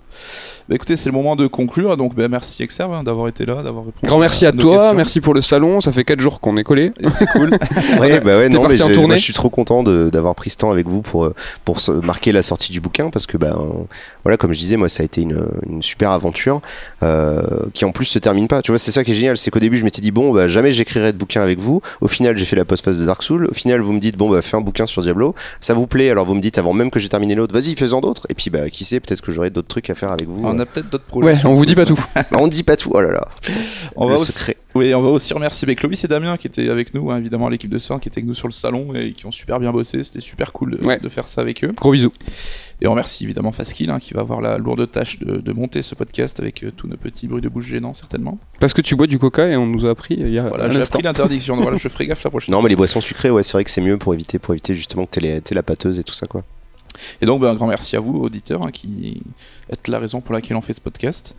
Et on va donc conclure, comme d'habitude, avec euh, le choix par l'auteur d'une musique qui te tient à cœur liée à l'univers de Diablo. Bah alors, du coup, c'est compliqué parce que forcément, tu vois, t'as la musique de Tristram qui est euh, le thème du village de Diablo 1 qui est, euh, dès que tu l'entends, au bout de 30 secondes, tu sais exactement, enfin, même pas au bout d'une seconde, tu sais exactement ce que c'est.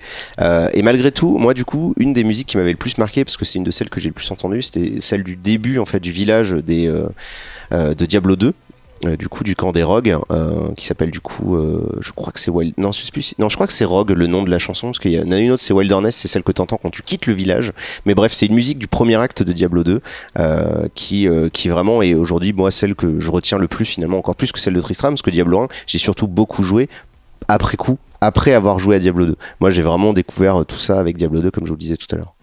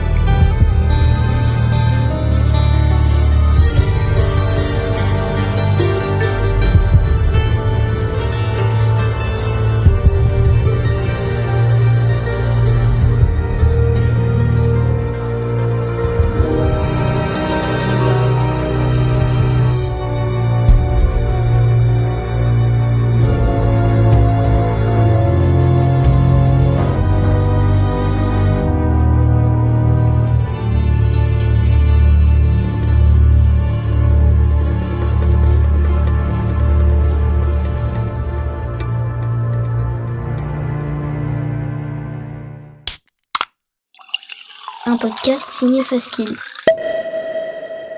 Faskill.com